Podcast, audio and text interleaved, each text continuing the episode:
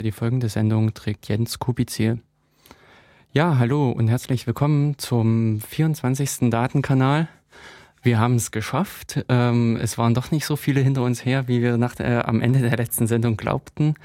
Und wir konnten also weiterhin ein bisher unbeschwertes Leben führen, auch wenn Sie vielleicht hinter uns her sind. Aber ähm, ja, im Moment bin ich noch in Einzelbesetzung, aber der Jens wird, äh, glaube ich, noch nachfolgen. Und ich werde jetzt einfach auch schon erstmal mit unserem Thema beginnen. Wir hatten uns nämlich überlegt, äh, es wäre mal interessant, so allgemein über diese Problematik der Datensicherung des Backups zu reden. Also es ist ja auch immer so, wenn irgendwelche Daten gelöscht werden, wenn irgendwer da mal aus Versehen etwas verkehrt gemacht wird, hat, dann ruft man immer nach dem ominösen Backup. Und die Frage ist nun einfach, um was geht es eigentlich dabei? Was soll eigentlich so eine Datensicherung äh, bedeuten? Was will man eigentlich damit erreichen? Und was wären eigentlich auch so geeignete Maßnahmen, geeignete Mittel, um diese ähm, Datensicherung herzustellen? Und ich kann jetzt auch gerade bei mir aktuell mit einem passenden Beispiel aufwarten. Das ist ähm, ja eigentlich ungewollt, aber es ist nur passiert. Ich brauchte wirklich mal mein Backup. Ich habe nämlich ähm, neue Festplatte, wollte im Prinzip die Daten von der alten Festplatte umziehen auf die neue, also rüberkopieren. Habe das dann auch äh, den ersten Teil kopiert, habe daraufhin dann die Festplatte umgesteckt, habe das System neu gebootet, hatte dabei im Prinzip ja die neue Festplatte wieder an den ersten äh, Einschub gehangen und habe dann angefangen und wollte noch die restlichen Daten kopieren. Ähm, dummerweise ist mir dabei nicht aufgefallen, dass ich wiederum kopiere von der ersten auf die zweite Festplatte, die ich zuvor allerdings ausgetauscht hatte. Sprich, ich hatte dann plötzlich meine leere Platte zurückgeschrieben auf die volle Platte. Und an der Stelle war eigentlich die, äh, die Daten äh, weg. Also ich hatte, ähm, es kamen dabei noch ein paar andere Umstände mit leider hinzu. Ich weiß nicht, die Linux-Leute unter Umständen kennen es, wenn man im Prinzip so auf diese Partition zugreift. Wenn man, ich habe hier an dieser Stelle wirklich ein reines DD gemacht, um die Platte umzuziehen und habe von einer Partition, also SDA1 auf SDB1 kopiert. Und an dieser Stelle ist äh, im Kernel in, leider ein kleiner Bug drinne der es einem erlaubt, über die Partitionsgrenzen hinauszuschreiben. Das heißt also, man hat dieses hässliche Problem, äh, eben was mich hier auch an dieser Stelle ereilt hat. Wenn man auf die, wenn man über die erste Partition hinausschreibt, schreibt man noch in die zweite rein. Das hätte bei mir noch so einen gewissen Datenverlust auch verhindert, weil ich die erste Partition vorher auch schon teilweise recht sicher kopiert hatte. Also die Daten waren da, das System selbst hatte ich ja gebootet. Aber ähm, es hat mir im Prinzip auch noch in die zweite meine eigentliche Datenpartition mit reingeschrieben und die war dann wirklich auch richtig Schrott. Es war an der Stelle dann auch nicht mehr allzu viel, oder doch, ich konnte noch recht viel retten, wo ich dann recht, sehr erstaunt auch selbst war, was dieses ext-Dateisystem, ich habe ein ext4 laufen und äh, was man da dann eigentlich nochmal im Nachhinein rausziehen kann. Es war, dass der normale ähm, F, äh, FSCK, also File System Check, nicht mehr funktionierte. Der lief halt an und da kam dann die Meldung, ich hätte, äh, der äh, Superblock wurde nicht gefunden. Hm, hm, hm. Ähm, und ja, allerdings äh, ist eigentlich beim Anlegen, wenn man so ein Dateisystem anlegt, sieht man, äh, dass Kopien von diesem Superblock erstellt werden. Ähm, es ist dann abhängig von der Größe der, der Festplatte her, wie viele. Jedenfalls, es werden mehrere angelegt. Und das habe ich dann auch wusste ich an dieser Stelle einfach nicht, wo die Superblock-Kopien liegen. Und ich habe mir einfach nochmal ähm, versucht, ein neues Dateisystem anzulegen, also mit ähm, nicht durchführen, mit minus n, try only. Und habe dann gesehen, wo er noch die anderen Superblock-Kopien hingeschrieben hat und habe dann auch echt äh, diesen äh, F, äh, E2 FSCK, diesen File System Check, aufrufen können mit der Angabe eines weiteren von so einer Superblock-Kopie. Und ich war echt erstaunt, was der dann wieder rausgeholt hat. Also ich habe einen ganzen Großteil meiner Daten, obwohl ich eigentlich von den 40 Gigabyte hatte ich knapp 15 überschrieben, konnte er trotzdem mir viele, viele meiner Dateien wieder rausholen. Also das war dann, ähm, also es war viel Glück bei dieser Sache mit dabei, dass ich in ähm, Teil der Daten ähm, recht weit hinten in dem Sinne in der Partition lagen und dadurch halt noch erreichbar waren, weil halt nur der Anfang überschrieben wurde. Aber die, ähm, aber auch noch, dass im Prinzip sämtliche Zuordnungen und ähnliches möglich waren. Also ich habe so ein richtig komplettes Verzeichnis oder äh, richtigen ordentlichen Verzeichnisbaum bekommen, an den ich da einfach ganz normal regulär zugreifen konnte. Einige Dateien darin waren bestätigt, das ist äh, richtig aber es waren ein ganzer Großteil an Dateien auch völlig intakt. Also in der Hinsicht war ich auch äh, dieses Malheurs äh, doch sehr erstaunt darüber, wie robust äh, auch das X dann noch ist, wenn man im Prinzip derartige äh, Fehler, wenn man im Prinzip derartige Datenprobleme erlebt. Ja, und im Moment äh, oder in der Zwischenzeit sind wir auch vollzählig geworden. Äh, hallo Jens. Hallo zusammen draußen an den Hörern und hallo Jörg natürlich, der du schon fleißig hier erzählt hast von X2 und äh, ja. Gigabytes und so weiter. Ja, also ähm, es war Du hast offensichtlich Daten verloren, so habe ich das rausgehört. Richtig, richtig. Ich habe bei mir dummerweise, äh, aber so völlig im Tran, ähm, ne, die Partition mit den Daten überschrieben. Also wo ich meine äh, Daten drin hatte, äh, wollte ich eigentlich kopieren äh, auf die neue Festplatte und habe dummerweise die neue Festplatte auf die alte kopiert. Pa passiert manchmal. Richtig. Andere Leute wählen halt mal mit dem Modem ihre Festplatte an und machen die sowieso kaputt. Oder sowas, ja. Wie, also ich weiß nicht, ob die, der Zuhörer diese Anspielung versteht, aber ähm, es gibt einen Herren, der daraufhin quasi sich ein Betriebssystem geschrieben hat oder sein, sein rudimentäres Betriebssystem dann voll ausgebaut hat und das äh, ist das, was wir heute noch nutzen, beziehungsweise was das auch viele andere da draußen heute noch nutzen. im Einsatz ist. Genau. Ja. Und, also der hatte damals irgendwie angefangen, ja, mit äh, so ein bisschen seinen, seinen Freaks zu programmieren und hat aber irgendwie äh, Minix im Hintergrund laufen. Mhm.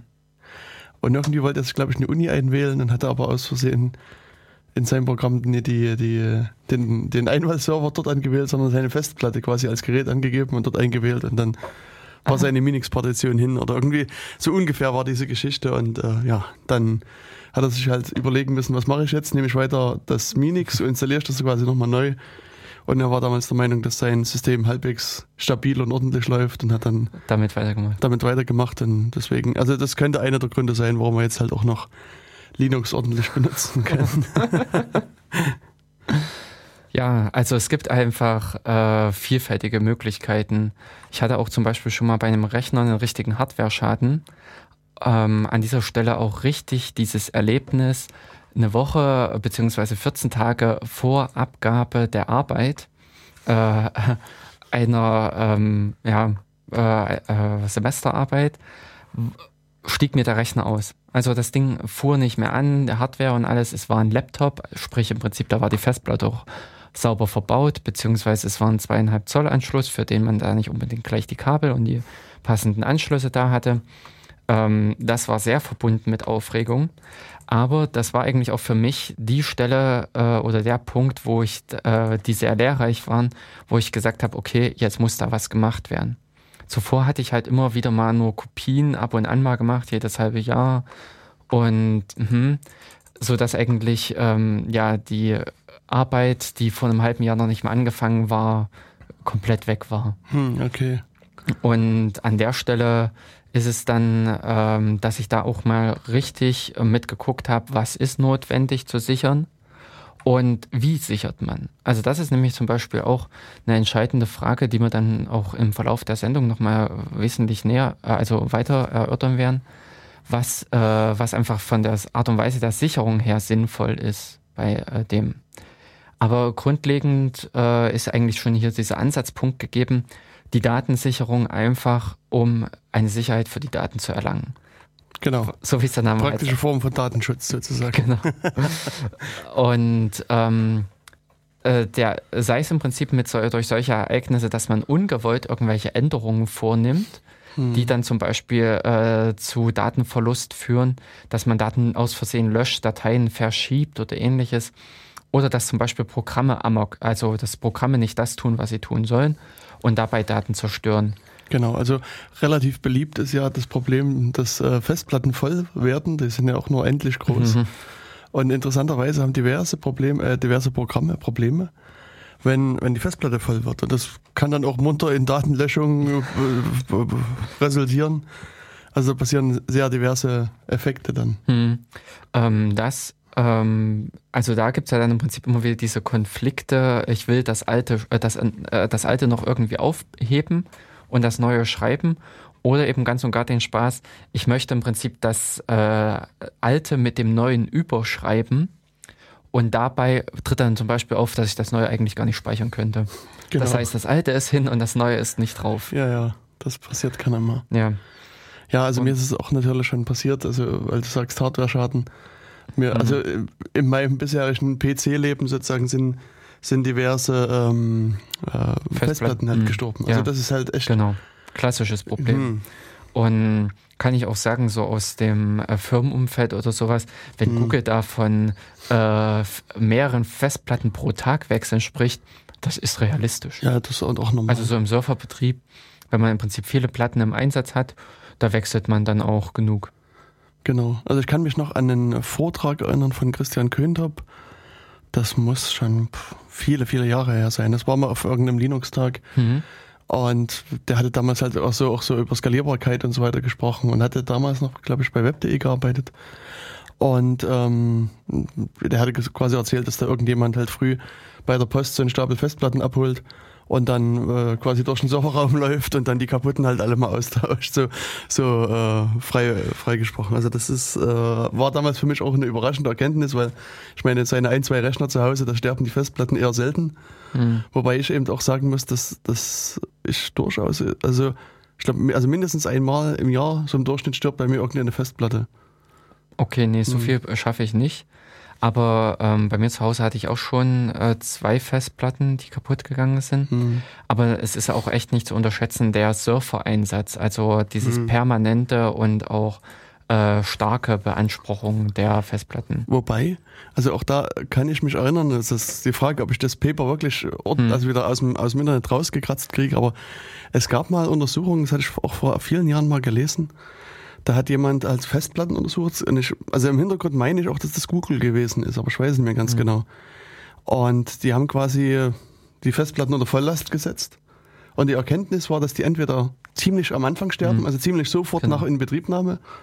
Also Innerhalb der ersten paar Wochen. Ja, ja, genau. Mhm. Ja, also das ist für mich mhm. noch. Ja. Oder halt dann quasi ewig halten. Also ja.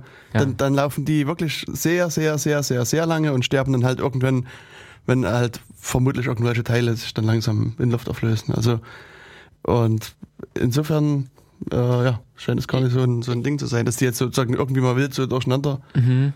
Ähm, und das äh, Festplattensterben, das habe ich zum Beispiel auch mal durchgehabt. Es gab eine, ähm, okay, jetzt fällt mir nicht der, äh, der Hersteller ein, äh, eine ganz äh, hässliche Serie ähm, wo ich von den Dingern auch wirklich äh, Vierer hintereinander gekauft habe, also oder jedenfalls immer wieder eingetauscht habe, bis ich dann irgendwann gesagt habe, so ein Ding nehme ich nicht wieder. Na, es, es, gab mal Probleme mit IBM-Festplatten vor auch vielen Jahren. Schon. Vielen Jahren, das war diese Ungarn-Serie, wo man ja, in diesem... Und das könnte man quasi kaufen und direkt im Laden noch wegschmeißen. Hm, wo diese Verunreinigung irgendwie in der Produktion war. weiß nicht, also es war auf alle, auf alle Fälle eine große Serie, die da...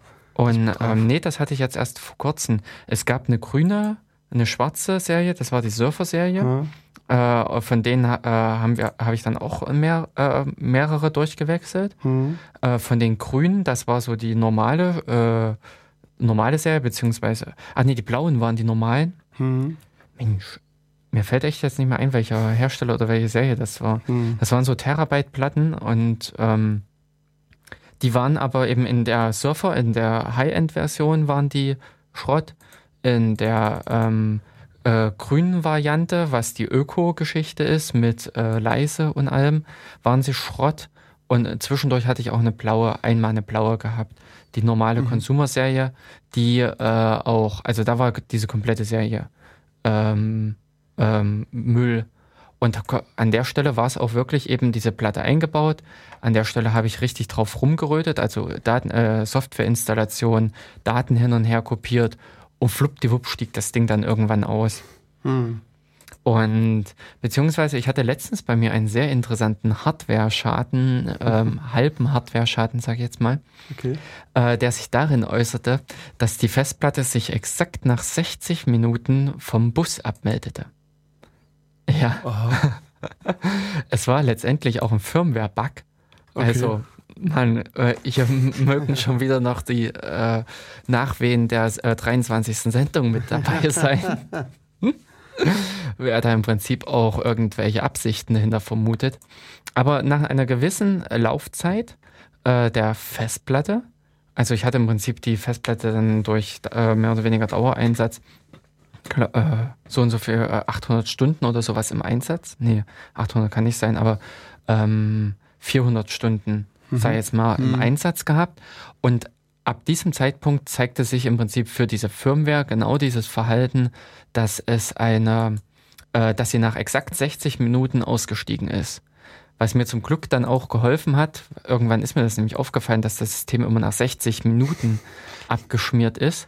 Hm. Und dann gegoogelt, Festplatte 60, äh, 60 Minuten und schwuppdiwupp waren die Ergebnisse da mit dem Hinweis, dass es ein Firmware-Update bedarf, okay. um wieder äh, stabil äh, arbeiten zu können. Hat auch geholfen. Okay. Also, ja. Und ähm, insofern, also äh, Datenverlust äh, hat, äh, also Datenschaden ist vielfältig.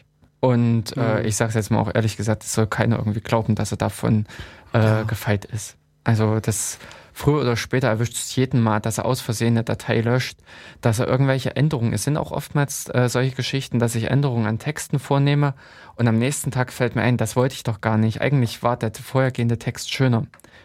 An der Stelle ist es hilfreich, wenn ich irgendwas habe, wo ich nachgucken kann, wie war der Text vorgestern. Genau. Und das ist im Prinzip die Datensicherung, das ist im Prinzip dies, äh, das Backup wo ich dann reinschauen kann und äh, meine Inhalte vergleichen kann, alte Inhalte wieder rausholen kann und ähm, gezielt dann die äh, Sachen dann halt raus, äh, äh also wiederherstellen. So. Und äh, das geht im Prinzip mit so ganz einfachen Sachen los, muss ich ganz ehrlich sagen, was für jeden praktisch umsetzbar ist, sich einfach einen zusätzlichen USB-Stick kaufen. Die Dinger sind ja jetzt auch nicht mehr preislich so, wo man sagen muss, mhm. da legt man Summen hin, sondern so ein einfacher 8 Gigabyte Stick oder sowas. Ich, ja. Gibt's die eigentlich noch? Ja, das war jetzt auch gerade noch mein Gedanke. Okay, also den kleinsten Stick, den es mhm. überhaupt gibt, den wird man wahrscheinlich um die 10 Euro kaufen. So. Ja. Ähm, den im Prinzip mit hinten an, äh, also mit an den Rechner angeschlossen und regelmäßig, ich sage jetzt mal am günstigsten ist täglich, so für mhm. äh, normales oder im Prinzip bei nach den Arbeiten zum Beispiel, wenn man irgendwas gemacht hat, dass man dann die Daten nochmal sichert auf den Stick.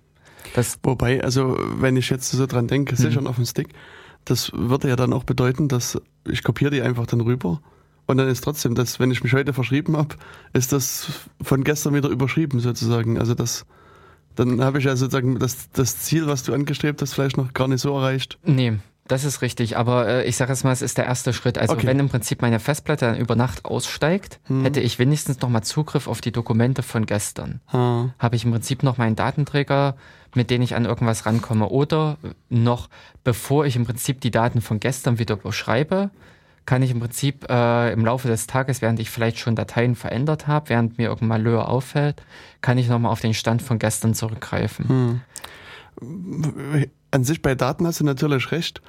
Ich denke halt sozusagen, wenn jetzt die Festplatte wirklich mir abstirbt, äh, ich glaube, der Hauptteil und der Nervensteil der Arbeit ist äh, dann den Rechner wirklich erstmal komplett neu zu installieren. Also das ähm, ja. habe ich jetzt gerade bei jemandem gesehen, der hat irgendwie ich weiß nicht, eine endlose Zeit gebraucht, um seinen Rechner, also einen Windows-Rechner natürlich, äh, wieder. Aber eigentlich oh, sollte äh, klar sein, diese Rechner braucht man gar nicht konfigurieren. Die sind, äh, da man die sowieso alle drei Wochen wieder neu installiert, lohnt sich der Aufwand nicht. Hm. Also das, ähm, ich meine, ich habe das sicherlich auch schon ein paar Mal gemacht, dass ich meinen Rechner quasi neu installiert habe. Wobei ich sagen muss, mir war das gar nicht bewusst, dass unter Windows das so ein Problem ist. Also ich mache das halt, also, äh, also einen Linux-Rechner nehme ich einfach und, und habe quasi so eine Liste aller installierten Dateien. Und äh, ja, die, das, die, mein, mein Home-Laufwerk sozusagen ist das, was ich sozusagen hier ähm, ähm, in meinem, an Daten halt quasi da habe. Und wenn ich halt einen neuen Rechner mache, dann installiere ich quasi ein Grundsystem, sage dann hier, die und die, die Programme waren auf dem Rechner drauf, bitte installiere die nochmal. Mach die, diese individuellen Einstellungen der Programme drauf, mach mein Home-Laufwerk, also meine, meine Dateien drauf und dann bin ich fertig. Also das ist Je nach, ähm, ich sag mal, Internetanschluss dauert das halt vergleichsweise kurz. Das ja, also wobei ich auch sagen muss, äh, die Windows-Grundinstallation, also die Windows CD einlegen und sich erstmal das rudimentäre System äh, zu installieren, mhm. das geht sehr schnell äh, und auch sehr okay. problemlos. Allerdings mhm. eben, wenn man diesen Rechner sich komplett einrichten will. Denn dann geht es ja. im Prinzip los, ich muss erstmal wieder gucken, woher habe ich diese Software damals bekommen eventuell die CDs und alles mhm. dann einlegen, entsprechende Anpassungen vornehmen. Also das ist, glaube ich, auch das, wo dann der durchschnittliche Windows-Benutzer darauf verzichtet, Konf äh, Programme gut zu konfigurieren. Ja, also ich sage jetzt mal schon eh sinnlos die Arbeit. Äh, äh, ja, genau, weil man mhm. sie äh, selbst wenn man es im Prinzip macht und mhm. ähm, man kann es eigentlich fast nicht auf einen anderen Rechner übertragen. Ja das ist das, wo ich auch bei Windows sagen muss, finde ich es interessant und sehr gut, dass dieser Ansatz zu Konfigurationsdateien wieder geht. Also ja. dass, die, äh, dass derartige Einstellungen unter äh, Dokumente Einstellungen, also bei dem, äh, in den Benutzerverzeichnissen mhm. mitliegen, mhm. unter äh, diesen äh, App-Data und was es da gibt. Okay. Äh, und dass da, dass man im Prinzip das auch praktisch sichern kann mhm. und nicht so einen ominösen Registry-Clop, ähm, durch die Gegend schleppt. Genau, und der, den haben wir dafür jetzt bei Ubuntu wieder. Also ja, klar, also wir ziehen jetzt erstmal mit Linux nach. Genau, das äh, muss ja passen. Also gibt es ja diesen Deconf-Editor, der quasi auch so eine Art Registry-Editor ist und dann kann man da an diversen Einträgen äh, sich austoben. Das ist schon sehr krass. Nee, aber was mir wirklich bei Windows fehlt, ist einfach so eine, also sowas, es gibt ja diese, diese Liste installierter Software. Ja. Und dass ich die quasi einfach exportiere und dort mhm. müsste quasi sozusagen eine, die Information liegen, auch wo, wo kommt die Datei her, weißt du? Und dann könnte ja, aber, man sozusagen ähm, zumindest halbautomatisch versuchen, die Programme, also ich denke halt so an, an Firefox, der halt installiert ist, an, an, an LibreOffice eventuell und also ich versuche auch, wenn ich jetzt ähm, hin und wieder mal ein Windows anmache, trotzdem freie Software zu nehmen und das ist ja also da, da tue ich mir diesen ganzen Aufwand mit Keys noch nicht mal an. Also dass ich dann irgendwann mhm. mal, mal Installations-CDs mir herholen muss und so weiter. Das ist ja da. Das ist gar nicht dabei, ja. Das wird ja dann nochmal aber einerseits, also es gibt ja im Prinzip für diese Software keine Quelle. In dem Moment, mhm. wo ich diese MSI anklicke, mhm. ähm, liegt die in irgendwo Benutzerverzeichnis Downloads. Ja. Dass das dann als Installationsquelle genannt wird, ist witzlos. Mm, das Problem, denke ich mal, ist einfach bei Windows, es gibt nicht dieses äh, Softwareverzeichnis. Ja. Und was mir eigentlich beim Linux auch ist, man hat es von Anfang an ja auch mit so konstruiert, also ich sag mal mit Blick auf Debian, dass man auch Drittanbieter einbinden kann. Hm. Also das heißt im Prinzip, ich kann in meiner ähm, Source List von apt-get kann ich auch zum Beispiel Drittquellen pflegen. Genau. Opera ja. ist so das, das ja. erste Beispiel, was mir so einfällt. Also wenn jetzt ein Debian-Nutzer halt gerne Opera als Browser verwendet, hm und, und ja, das halt quasi nicht aus den Quellen installieren will, dann, dann geht halt zur Opera-Seite und da gibt es halt, also Opera, das Projekt stellt so ein Debian Paket zur Verfügung mhm. und, und da trägt man einfach ein, was ich, depp.opera.com und dann noch ein bisschen eine längere Zeile hinten dran und dann ähm, macht man halt eine Aktualisierung der, der Paketdatenbank und sagt, bitte installieren wir jetzt ein Opera und dann ist er einfach mit da, fertig. Und jedes Mal, wenn sozusagen dieses Opera-Projekt ihren Opera aktualisiert, dann wird er halt auch aktualisiert. Und bei Tor ist halt das genau dasselbe. Also Tor ist eine Anonymisierungssoftware. Und dann trage ich halt auch sozusagen so eine Zeile ein mhm. vom Tor-Projekt und dann kriege ich halt quasi immer dort die aktuellste und beste Software halt.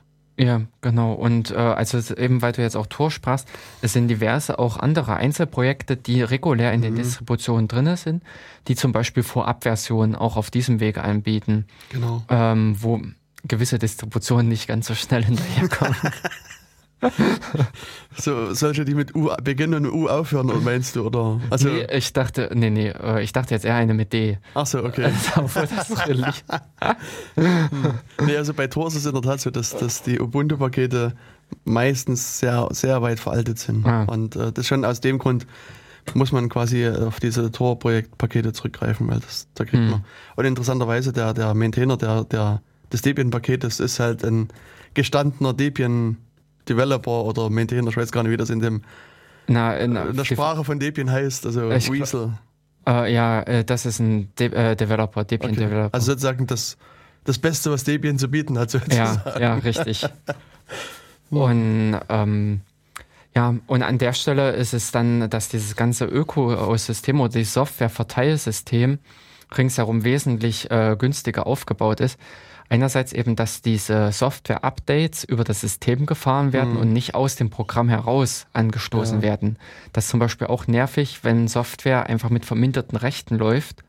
Ich habe da nämlich zum Beispiel so ein wahnsinniges Problem mit der UPS-Software gehabt. Also wenn man bei UPS also Pakete mhm. melden will, benötigt man halt eine Software dafür und äh, oder im Prinzip diese ganzen Zettel äh, ausdrucken, mhm. ähm, Versandlisten des Monats und ähnliches, ähm, dass die immer davon ausgeht, du bist Administrator. Okay. So. Mhm. Und ähm, weil sie im Prinzip auch diese Updates mit anstoßen will, was man natürlich einem Standardbenutzer eigentlich nicht erlauben will. Aber so richtig, äh, es gibt auch irgendwelche Softwarelösungen für Verteilung und sowas, aber es ist einfach nicht im Grundsystem drinne. Ja, genau. Also und ich kann mich auch erinnern, dass ich unter Windows mal schon versucht habe, simpel einfach ein Programm ins Laufwerk D oder E oder Y halt ja. zu installieren. Hm. Und das, das, also das Programm lief irgendwie los und stürzte dann aber immer wieder unkontrolliert ab. Und das hat mich auch längere Zeit gekostet zum, zum Nachgucken. Und irgendwann habe ich herausgefunden, dass das muss in C-Programme installiert werden. Ansonsten funktioniert das nicht. Da stürzt es entweder ab oder startet gar nicht. Und das ist also, ja. das fand ich auch sehr so, hirnrissig. Ja, genau, da sind wieder irgendwelche Annahmen getroffen. Hm. Ja. Und ähm, das, da ist im Prinzip dieses ganze Verteilsystem, diese Software-Aktualisierung äh, fehlt und dementsprechend kannst du eigentlich unter Windows schwer so eine Liste erstellen mm. von Software, wo du eigentlich praktisch dann sagen kannst, okay, wenn du ein System neu aufsetzt, wie äh, kannst du das System wiederherstellen? Ja. Das macht es unter Linux wesentlich einfacher, wenn man diese Liste der Quellen besitzt, also genau. wo man was herbesorgt hat, und die Liste der installierten Programme. Hm. Was natürlich genauso weg ist, sind Programme, die man nach äh, User Local kippt. Ja. Wenn man äh, solche Sachen installiert. Also so händische am der Distribution vorbeigemachte Installationen, die sind dabei hm. weg. Ja gut, das ist halt dann ein Nutzer Nutzerproblem. Ja, richtig. Also da muss er sich dann auch wieder bei seinem Backup richtig. Gedanken machen, wie er das, genau. das speichert sozusagen. Genau. Das war nämlich zum Beispiel für mich in dem ganzen Backup-Prozess auch so eine Sache, dass ich dann so peu à peu auch mitgelernt habe, wo liegen eigentlich Sachen, hm. die ich brauche, nachdem ein System weg ist. Ja. Also da hatte ich zum Glück äh, andere Systeme, an denen ich das lernen konnte. Nicht meine eigenen. Aber äh, so peu à peu kamen Sachen hinzu, was ist, äh, was letztendlich jetzt zum Beispiel auch wieder darin gipfelte, dass, oder der, der letzte Punkt war zum Beispiel, dass ich auch gesagt habe, ich sichere die Metadaten des Dateisystems. Das sind zwei kleine Textdateien für meine Partitionen oder für meine Dateisysteme, die ich habe. Aber eben wie dieses Reparat äh, Reparieren dieser Ex-Partition ähm, äh, ist diese Information des Superblocks, wo der liegt, wahnsinnig hilfreich. Und daher kann eigentlich in das Backup genau diese Info mit rein. Und das ist halt das, wo man über die Zeit hin erst merkt, wenn man mal wieder so ein System wiederherstellen muss, was für Infos eigentlich alle notwendig sind, was hilfreich ist oder was hilfreich wäre. Genau, deswegen ist es sinnvoll, immer mal seinen Rechner kaputt zu machen. Ja. Oder. Also, also ich merke das auch gerade, ich, ich äh, bastle so ein bisschen mit ButterFS rum. Also das haben wir auch in diesem Dateisystem-Talk besprochen und, und ja, Jörg, der. das war für mich auch ein sehr guter Backup-Test. Ja, genau. Und das, da merke ich, also ich meine, ich habe da jetzt äh, sozusagen nur das Temp-System drauf laufen, weil ich wirklich merke, wenn es da mal irgendwie halbwegs ein bisschen rappelt, dann, dann geht da gleich was schief. Dann sind, sind korrupte Dateien und, und also das äh, ist halt eher wirklich nur so ein System zum, zum, zum Ausprobieren, zum Testen mal.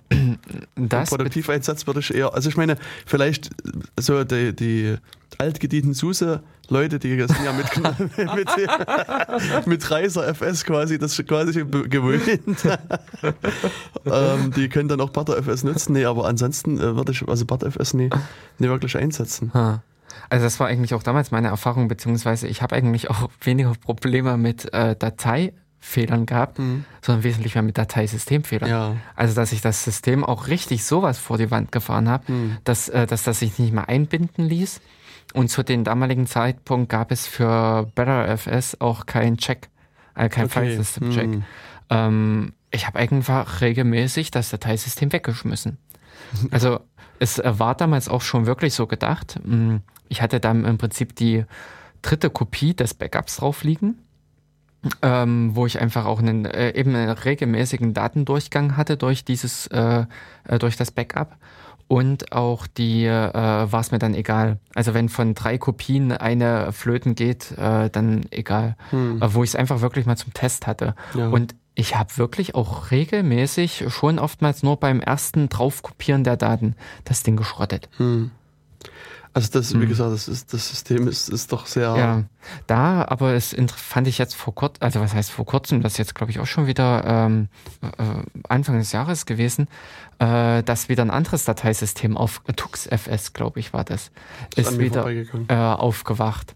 Und zwar ist das auch ein Dateisystem und vor allen Dingen mich hat es intern vom Konzept her ähm, interessiert, weil die bieten auch Snapshots, aber eben äh, über einen anderen Weg, nicht wie ähm, äh, ZFS und nicht wie BetterFS, sondern die haben eine andere Technologie dahinter. Und in ähm, äh, da ist äh, auch noch ein paar andere Konzepte mit drin, wie so Dateis, äh, wie die Daten aufbewahrt werden. Aber im Grunde äh, ist es so von den Ansätzen her, wie, äh, das, wie ZFS oder wie BetterFS, das, ein modernes Dateisystem, was Snapshot-Funktionalität bietet, was ähm, mit äh, ACLs und allen diesen Dingen gleich grundlegend kommt, was im Prinzip so gewisse Probleme auch aus dem Ext ausgleicht, ähm, klarkommt im Prinzip mit äh, Online-Checks und ähnlichen. Also das sind schon ein paar äh, neue Gedanken in dem ähm, Dateisystem mit drinne in dem, äh, ähm, ich dachte, es hieß TuxFS. Also unter TuxFS habe ich nichts gefunden. Aber äh, so, äh, such nochmal nach TuxFS bei äh, LWN.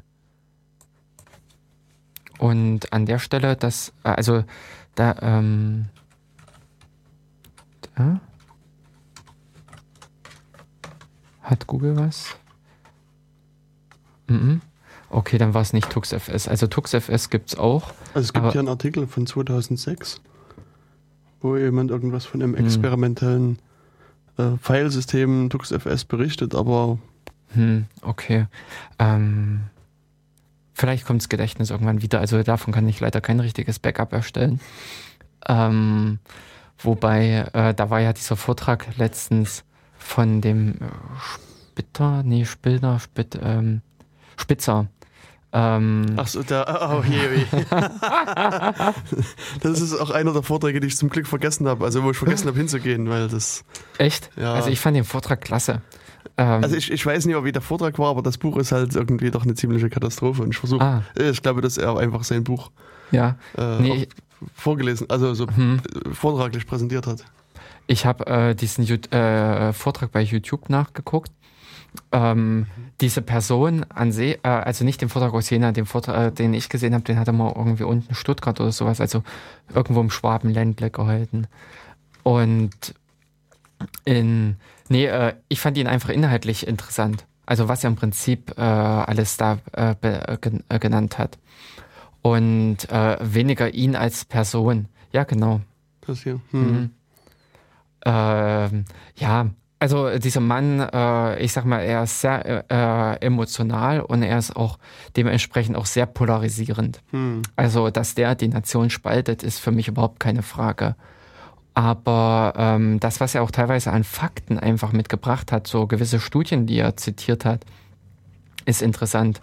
Also, äh, Wobei, also da muss man eben vorsichtig sein, weil also ich, als mhm. das Buch rauskam, da hatte sich mal jemand sehr intensiv mit dem Buch beschäftigt. Mhm. Und ähm, wenn ich das richtig in Erinnerung habe, war das wirklich so, dass, dass er sich die Studien auch so ein bisschen genommen hat, wie sie ihm halt gefallen und sozusagen aktuelle, aktuellere, bessere Studien, die aber zu anderen oder abweichenden Ergebnissen kommen, einfach ignoriert hat, wenn ich das richtig mhm. in Erinnerung habe. Also da. Ja, ähm, das ist halt schwierig ja, ja. einzuschätzen. Ähm, wobei ich aber ähm, also ich sage jetzt mal solche Kernaussagen wie das zum Beispiel beim Lernen, dass ich etwas äh, besser lerne, wenn ich dazu eine Bewegung habe. Also wenn im Prinzip komplexe Abläufe, mm, dass mm. die mhm. besser gelernt werden ähm, als äh, primitive Abläufe.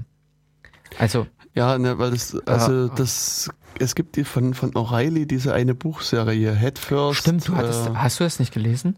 Genau, also die haben quasi immer so eine, so eine Einführung und sagen halt auch, es ist, also es ist natürlich für das Gehirn langweilig, einen, einen Text zu lesen und dort sozusagen sich an abstrakten Beispielen lang zu hangeln. Also das merkt man ja selbst, dann ermüdet man schnell dabei und hat eigentlich keine Lust mehr und muss irgendwie einen Kaffee oder eine Mate trinken mhm. und dann irgendwie kommen wir wieder ein Stück weiter bis dann bis zum nächsten Breakpoint. dann, dann braucht man halt wieder eine Mate und dann, dann geht's halt weiter. Und, ähm, und diese Head First Reihe von O'Reilly ist halt auch so angelegt, dass die also das versuchen ein bisschen abwechslungsreich zu machen. Also das ist nicht nur so reiner Text, sondern man muss, muss halt so an, Beisp an, an, an ähm, na, nicht Beispielen, sondern an kleinen Aufgaben das, das Gelesene so ein bisschen nachvollziehen. Manchmal wird auch so werden Neuigkeiten in Form von Dialogen präsentiert. Also da redet meinetwegen das Filesystem mit, hm. mit dem Kernel zum oh Beispiel. Oh und das, ja, das klingt vielleicht irgendwie merkwürdig für dich, aber das ist trotzdem anregend. Also ich fand es immer, also doch, doch sehr schön. Also das, ähm, also das Buch durchzuarbeiten ja. bringt was und, und also ich habe schon das Gefühl, dass man auch was mitnimmt davon. Also, hm. also ich hab, also wir haben ja dieses äh, User Group äh, Programm lange Zeit mal gemacht, muss man oh, sagen. Oh, gut, gut formuliert. Äh, also offiziell ist es auch noch so, also das, man kann quasi als Linux User Group von O'Reilly ein Buch zur Rezension bekommen und ähm, kriegt das quasi kostenlos und der Preis, den man bezahlt, ist sozusagen die Rezension des Buches. Das heißt, man muss es auch irgendwie durchlesen. Und wir haben ein, ein Statistikbuch bei also, also dieser Head First Reihe, ah, ein HTML-Buch. Äh, mhm, äh, ja, Java, glaube ich, gab, hatte es noch. Und ich dachte, es war, wir hatten auch mal ein Buch gehabt, wo es richtig um das Lernen, um das Verstehen des Gehirns ging. Ne, das waren diese Mind-Tags. Das, ah. ähm, das haben wir ah. auch, genau. Und also jedenfalls ich habe, glaube ich, alle drei von diesen Head First Büchern, oder zumindest mhm. alle, die wir haben, mal zumindest überflogen. Nee, also einige habe ich jetzt neben Detail wirklich mhm. durchgelesen, aber trotzdem war das auch vom Stoff her, gerade bei dem Angenehm. Statistikbuch, mhm. war das ungefähr so eine Semester Statistikvorlesung, die, was die präsentiert haben und doch auch sehr tiefgehend. Also das war jetzt kein, kein oberflächliches Blabla, sondern wenn man mhm. halt wirklich alles mitgemacht hat und die Beispiele durchgearbeitet hat, hat man am Ende auch von Statistik Ahnung, Ahnung und ich glaube auch, oder ich würde behaupten, dass du auch relativ tiefgehend Ahnung hast weil du auch, also wenn, vorausgesetzt, du machst die ganzen Beispiele und denkst halt auch wirklich ein bisschen mit. Und das, das Buch hilft dir aber dabei, das Ganze auch so umzusetzen. Hm. Ach genau, in, in Python, Python Head First hatten wir noch, das fand ich halt eher nicht so gut, weil, aber das ist halt meine Erwartung ein bisschen eine andere gewesen als das, was sie präsentiert haben. Die haben halt so, sind sehr schnell in so, halt im, also, ja, sagen wir, Webprogrammierung mhm. gegangen und, und ähm, ich glaube Android-Programmierung und sowas. In Python? Ja. Mhm. Und, und das waren halt also Themen, die mich einfach nie interessiert haben. Und die haben aber sozusagen, also aus meiner Erinnerung heraus, so ungefähr die Hälfte des Buches ausgemacht. Und daher fand ich das, das für mich persönlich ein bisschen nützlos. Ich hätte mir lieber so ein paar, ja, sagen wir, abstrakte Features von Python mehr gewünscht. Hm. Aber gut, das ist, ist halt einfach die Wahl des Autors gewesen. Ja, gut, wohin im Prinzip dein Schwerpunkt liegt. Ja. Genau. Ähm, wie soll man jetzt eigentlich von ähm, zu diesem Beispiel? eigentlich ging es ja um Backups. Äh, Backup, na, das Backup des Gehirns. Ach genau, ja, ja, ja, so ist es. Das Backup des Gehirns und dass da äh, der Herr Spitzer äh, Backup-Vorträge hält. Äh, oder dass seine Vorträge ge gebackupt wurden. Mhm, genau. ähm, bei YouTube. Ähm, ja, also ich habe auch schon äh, mit anderen über diesen Menschen gesprochen und äh, äh, sehr kontrovers, aber halt inhaltlich fand ich doch, dass auch äh, interessante Punkte mitkamen. Äh, wie man nun zu, dem, zu der ganzen äh, Thematik steht oder äh, ob man sich nun seiner Meinung anschließt und äh, ihm da nun folgt wie dem Messias, äh, ist eine andere Geschichte. Ähm, ja, genau. Aber eben Backups von dem Gehirn oder sowas sind nicht möglich, beziehungsweise hoffentlich auch nicht so schnell möglich. Denn umgekehrt, äh, ich habe noch Backups von vor mehreren Jahren. Von äh, deinem Gehirn? Nee, das nicht. nee, aber ich habe äh, im Prinzip auch schon mal, äh, weil ich teilweise auch wirklich eben die Date ähm, Dateien eins zu eins rüberkopiert habe, mhm. habe ich dann auch mal Sp äh, Interesse halber noch in solche alten Sachen reingeguckt. Was hattest du damals gerade äh, bearbeitet und ähnliches? Ja. Ja, manche Sachen sollten dann auch verschütt bleiben. genau. Ja. Das, ja, aber das, ich habe auch noch äh, vor kurzem beim Aufräumen von, ich glaube, 2003 so Backups gefunden. Also die jetzt, mhm. ihr Zehnjähriges gerade feiern. Wobei mhm. ich gar nicht probiert habe, ob die, also ich habe das auf CD damals gebrannt. Genau. Mhm, und hab ich habe ehrlich gesagt nie probiert, ob sich die CDs lesen lassen, weil das ist halt auch sowas, dass wenn man halt Backups macht, man muss halt auch ein bisschen an, an äh, dran denken, dass man die irgendwann vielleicht mal wieder lesen will. Und gerade was CDs betrifft, also ich schmeiß regelmäßig auch große Mengen an CDs weg. Mhm. Weil ich, reinstecken, lassen sich nicht lesen. Mhm. Und ich meine, genau. gut, äh, bei uns kommt vielleicht noch dazu, dass wir Kinder haben und die Kinder, wenn sie mal so eine CD in die Hand nehmen, die auch nicht pfleglich behandeln, sondern, also ich habe auch einige, die haben, sind hinten so, so verkratzt, wo ich auch sage, ach, lohnt sich nicht mehr, weg damit. Ja gut, also äh, das dann, aber ich kenne es auch so, dass wirklich die äh, Lesefehler ohne so äh, optisch mhm. sichtbare Beschädigung genau. äh, da sind. Und von der Seite her finde ich halt mittlerweile USB-Sticks, also äh, Flash-Speicher an der Stelle, wesentlich praktischer. Die kann mhm. ich im mhm. Prinzip auch wieder überschreiben und alles. Ja. In der Stelle muss ich sagen, ist CD auch mittlerweile einfach out. Mhm. Also ich also. habe auch vor kurzem, also ich wollte irgendwie jetzt letzte Woche mal eine CD wieder brennen ja. und dann fiel mir auf, genau. dass mein CD-Laufwerk gar nicht mehr richtig aufgeht. Also das, das, das entweder ist drin der Staub so dick angesetzt, dass der das beim Öffnen, das beim Öffnen behindert oder Stimmt. ja, ich, ich weiß nicht, woran es liegt. Aber auf jeden Fall ähm, dachte ja. ich mir, okay, das, das CD-Laufwerk äh, neigt sich jetzt auch dem Ende entgegen. Ja, wirklich, würde ich praktisch auch mhm. so sagen. Aber ich muss auch sagen, dass mein Laufwerk ist also auch schon über zehn Jahre alt. Das ist, habe ich mhm. bestimmt schon seit zehn Jahren im Rechner drin stecken. Okay.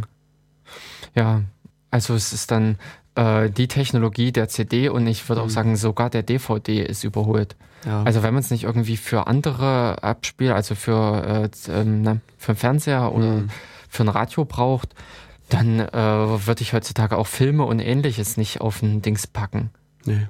Dann würde ich im Prinzip auch die Sicherungskopie des Films ja. ähm, auf eine ganz normale Festplatte beziehungsweise eben auch auf irgendeinen USB-Stick hm. anlegen. Ja. Aber es kommt dann irgendwann mal zu einer zum Problem bei USB-Anschlüssen. Also ich hatte das heute gerade, dass ich irgendwie mehr Geräte an meinen Rechner anschließen wollte, als ich USB-Anschlüsse hatte. Und und der, US, der, der USB-Hub, der tat halt auch nicht mehr. ah, okay, gut, das ist natürlich dann was anderes. Genau. Denn, aber ich wollte eben sagen, von USB, äh, äh, man kann ja mehrere mhm. anschließen. Wobei eben auf Arbeit sind wir jetzt auf diese Problematik gestoßen, man kann gar nicht so viele anschließen. Also einerseits ist ja in USB äh, beschränkt auf 127 Geräte. Mhm. Ähm, das aufgrund dieser IDs, die da vergeben werden. Aber man kann auch nicht beliebig viele Hubs hintereinander schließen. Äh, laut okay. Standard sind, glaube ich, nur fünf Ebenen der Kaskadierung erlaubt. Und praktisch, hast du es mal praktisch probiert? Ähm, war auch so, so beziehungsweise okay. da kommen dann solche Spielchen zu trage, äh, zum Tragen, wie gut äh, die USB-Dinger, äh, also ist, äh, der USB-Anschluss auf der Platine ist. Mhm. Wenn die nämlich schon auf der Platine einen Hub verbauen, um mehrere Anschlüsse nach außen zu bringen, dann verliert man an dieser Stelle schon wieder eine Kaskade. Das, äh, das mindert einen im Prinzip dann in dem, was man anschließen kann. Ähm, es war einfach auch bei uns die Idee, dass man kleinere, Blick, äh, kleinere preiswerte Hubs anschließt, weil äh, wenn man im Prinzip viel anschließen will, man könnte im Prinzip, äh, was weiß ich, sich äh, äh, vier, ähm, äh, also nee, drei 48er besorgen. 48? Ja, es gibt okay. 48er irgendwie, die kosten 600 Euro oder sowas, da einer. Und das kannst und, du fünfmal skalieren dann. Also das, na, das, nee, das kriegst du dann im Prinzip nicht mehr über die IDs, aber da klemmst du so, so einen stimmt, einfachen ja, ja. Vierer mhm. hin und an den Vierer wieder drei ähm, 48er und hast im Prinzip diese ID, den ID-Raum. Das ist auch schon zu viel. Ja, ja, aber hast du dann im Prinzip. Kannst du drei anschließen? Ja, äh, ich weiß jetzt nicht, was im Prinzip 127 durch drei ist. Irgendwas. Eine große Zahl. also, ja. Äh, durch drei, äh, sechs. Ja, du musst halt 29, äh, 129 ja. durch drei rechnen, dann ist es ganz einfach. Das ist nämlich 43. Okay, genau. Also sagen wir, dann kannst du 42 Geräte demzufolge.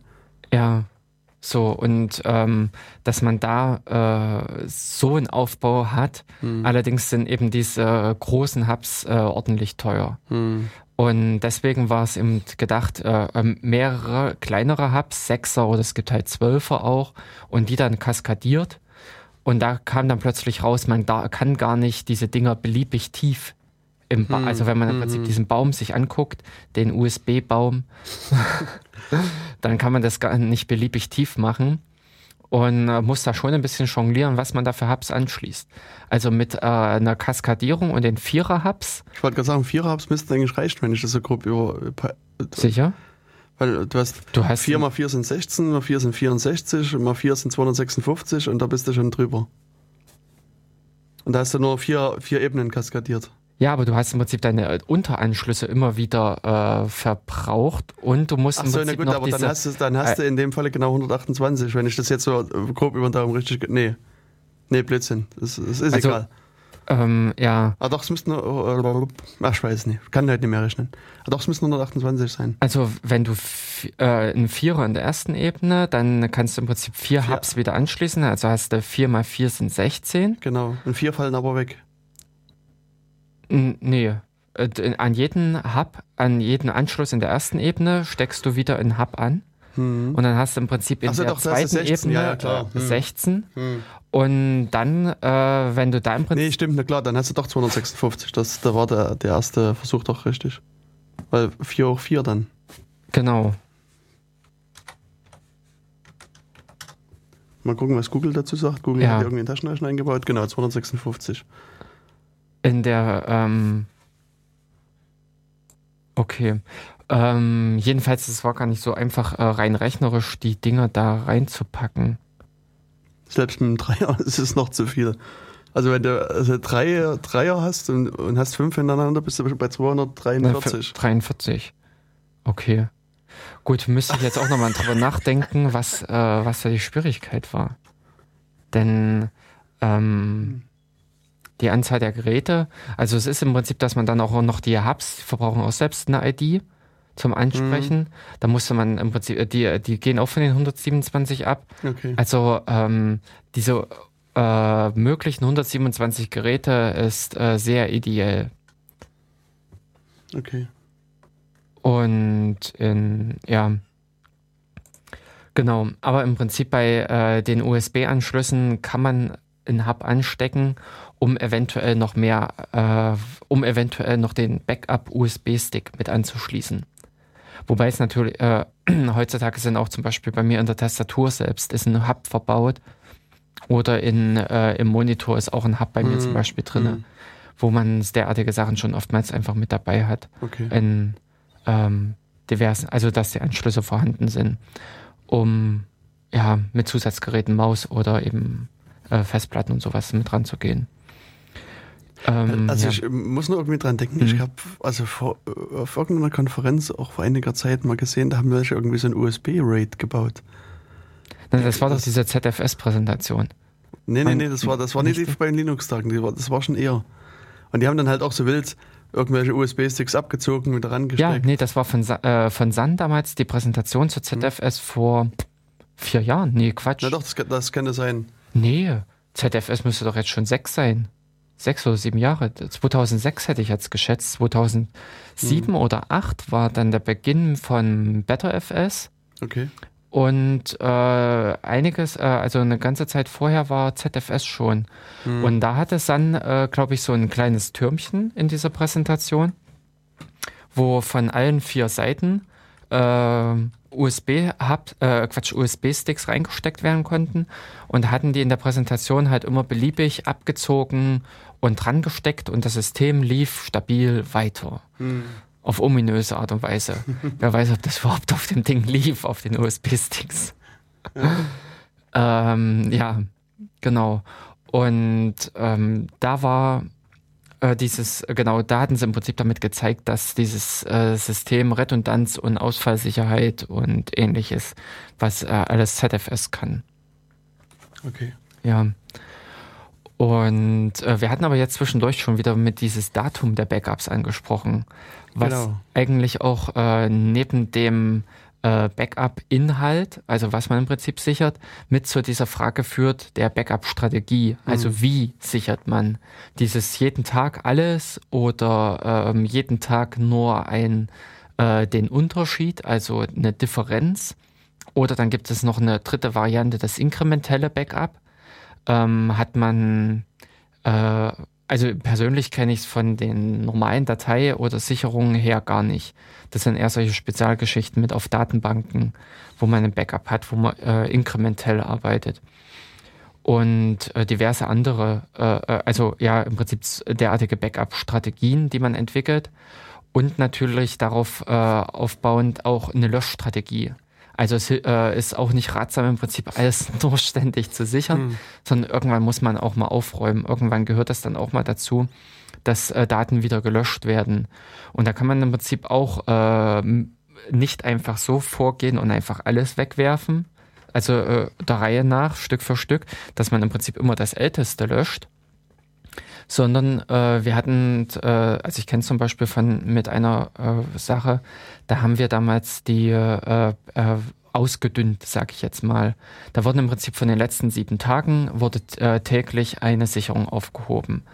Äh, von okay. den letzten hm. äh, zwei Monat Monaten oder, oder so, hm. ja genau, wurden äh, zwei wöchentlich aufgehoben, hm. dann im Prinzip äh, nur noch einmal äh, im Monat, äh, so dass man im Prinzip äh, im Extremfall auf ein Jahr zurückgreifen konnte mit, äh, mit einer gro äh, großen Ungenauigkeit, aber und ähm, man hat im Prinzip verschiedene Stände im Prinzip noch gehabt. Also man konnte unter Umständen auch noch für gewisse Sachen rekonstruieren, wie es vor einem Jahr aussah, hm.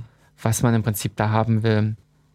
Das ist natürlich dann auch, dass diverse Software, diverse schon äh, Lösungen einem dabei auch helfen, das dann äh, aus so äh, also entsprechende Backup-Strategien zu fahren, die entsprechend zu löschen und äh, verschiedene Sachen zu machen. Oder ähm, man macht es eben händisch aus was, äh, also wie auch, äh, wie man das dann auch immer organisiert. Das heißt zum Beispiel auch solche klassischen, also klassischen Lösungen in dem Sinne mit Bändern. Man, ja. Äh, früher wurde, also früher, beziehungsweise äh, bei vielen ist es auch jetzt noch aktuell, dass die Datensicherung auf einen Band gemacht wird äh, Bänder wirklich so im Sinne, dass man so zur Vorstellung wie eine Kassette praktisch. Also es ist halt ein bisschen anders aufgebaut, so ein Datenband ähm, und äh, schiebt man auch ganz normal in ein Laufwerk ein.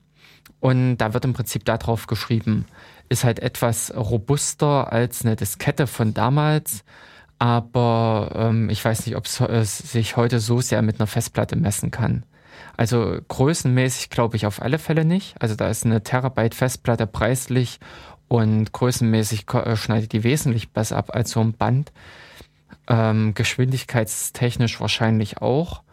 Ähm, ich weiß es eben nicht, wie, wie gut es ist mit der Ausfallsicherheit. Aber ich kenne es eben so, dass oftmals Firmen externe Festplatten haben, die einfach angeschlossen werden an einen Rechner. Das Backup wird dann im Prinzip drauf kopiert und die Daten werden in die ähm, äh, äh, dann wird die Festplatte wieder abgezogen und die Festplatte äh, umwandert in Tresor. Ähm, beziehungsweise auch an dieser Stelle ist äh, int, äh, interessant auch mit zu bemerken, selbst da endet eigentlich noch nicht unbedingt die Backup-Strategie. Denn ich kenne es, äh, worüber man eigentlich auch im Rekonstruktionsfall äh, teilweise nicht nachdenkt, was ist, wenn ich mal nicht an das Backup komme oder wie sollte ich das Backup aufbewahren, um, um im Ernstfall noch ranzukommen. Ich, äh, wir hatten nämlich auch zum Beispiel mal eine interessante Diskussion bezüglich eines Brands im Rechenzentrum. Sprich, es kann eigentlich auch vorkommen, dass mal irgendwie es im Rechenzentrum brennt und der ähm, es ist nicht der eigene Server betroffen, also die, die Maschine läuft ganz normal weiter, ist alles tippitoppi. Aber man wird wahrscheinlich, hm, wir haben damals geschätzt, ein oder zwei Tage nicht an die Rechentechnik rankommen, weil einfach die Polizei das Ding verriegelt. Wenn im Prinzip so eine Brandursache ungeklärt ist, wenn die Feuerwehr äh, vor Ort war, dann muss erst, äh, dann wird im Prinzip erstmal Untersuchung abgesperrt und alles. Und an der Stelle kommt man eigentlich nicht an seine Daten ran. Also für eine Firma ist das von Interesse und erst recht für einen äh, Anbieter von derartigen Dienstleistungen, also von Dienstleistungen mit Surferzugriff. Und dafür ist es im Prinzip auch wiederum bei einem Backup mit zu bedenken, dass man ein Backup ähm, nicht unbedingt auf dem gleichen Rechner macht, beziehungsweise äh, auch das Backup äh, etwas weiter weg von dem Rechner lagert. Beziehungsweise kommt es dann dahin, dass man so ein abgestuft oder mehrfach Backup einfach hat. Denn äh, teilweise ist es wirklich auch von Interesse, dass man ein Backup äh, nah bei dem eigentlichen System hat, schon allein aus den Schreibgeschwindigkeitsgründen.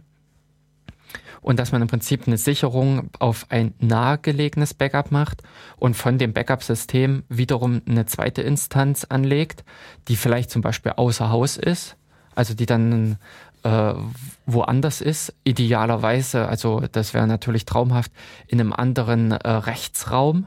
Also dass man das zum Beispiel auch außerhalb der außerhalb des Landes äh, sichert, um geschäftstechnisch äh, da irgendwie sicher zu werden. Aber mindestens ist vielleicht wirklich einfach mal außerhalb des Gebäudes. Also wenn der äh, Chef in dem Sinne äh, die Datensicherung der Firmenrechner einfach nur mit äh, bei sich im Büro, im Schreibtisch einschließt, äh, äh, ja, damit hat man eigentlich nicht unbedingt die Sicherung für den Brandfall und solche Dinge. Hm, das stimmt. Also, also, das, äh, also das, ich kann mich noch gut erinnern, so vor zwölf Jahren mittlerweile ähm, waren die Firmen, oder bis vor zwölf Jahren waren die Firmen der Meinung, dass es da in New York zwei Türme gibt, wie absolut ja, sicher sind. Sicher. Und, und, dort halt auch ihre Backups gelagert haben, entweder in dem einen oder im anderen Haus. die werden ja schon nicht einstürzen Geil. und äh, das, äh, ja, die Geschichte lehrte dann, dass das auch noch anders geht. Ja. Also da gab, muss angeblich, zumindest was man so in den Zeitungsberichten gehört hat, doch zu einigen Datenverlusten noch gekommen sein.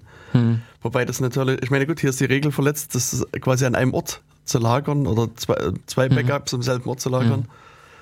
Und also ich glaube, es ist so irgendwie ein 10 Kilometer Umkreis oder sowas so ähnliches gesagt, hm. dass man äh, in äh, die Kopie also mindestens äh, so weit entfernt haben sollte. Hm. Ähm, ja, kommt halt immer mit auf die Umstände drauf an. Ich glaube, die durchschnittliche Regel ist, der Chef nimmt es mit nach Hause. Naja, also das habe ich auch schon viel bei Firmen erlebt. Mhm. Oder halt auch, der gibt, also hat so eine Handvoll vertrauenswürdiger mhm. Mitarbeiter. Genau. Und die kriegen dann quasi immer mal so das Monatsbackup mit nach Hause, so äh, reihum. Mhm. Genau. Und ja, so vier, ja. fünf Leute und, und dann danach mhm. nimmt er es halt wieder mit nach Hause. Ja, genau. An sich finde ich das auch gar keine schlechte mhm. Idee. Also du hast es in dem Sinne wirklich auch äh, örtlich äh, gestreut. Mhm.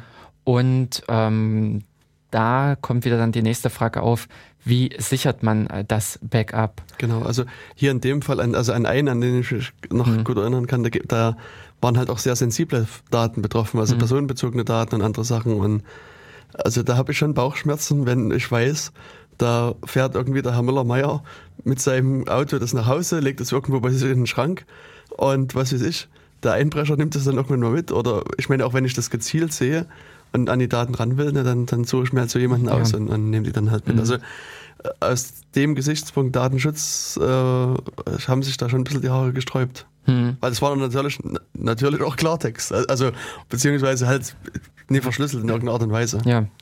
Und ähm, das ist zum Beispiel so eine mh, hm, schwierige Frage. Also äh, das Backup, ich sage jetzt mal, wenn es mehrere äh, Sicherungen gibt, dann ist es echt, dass man das verschlüsseln kann und verschlüsseln sollte.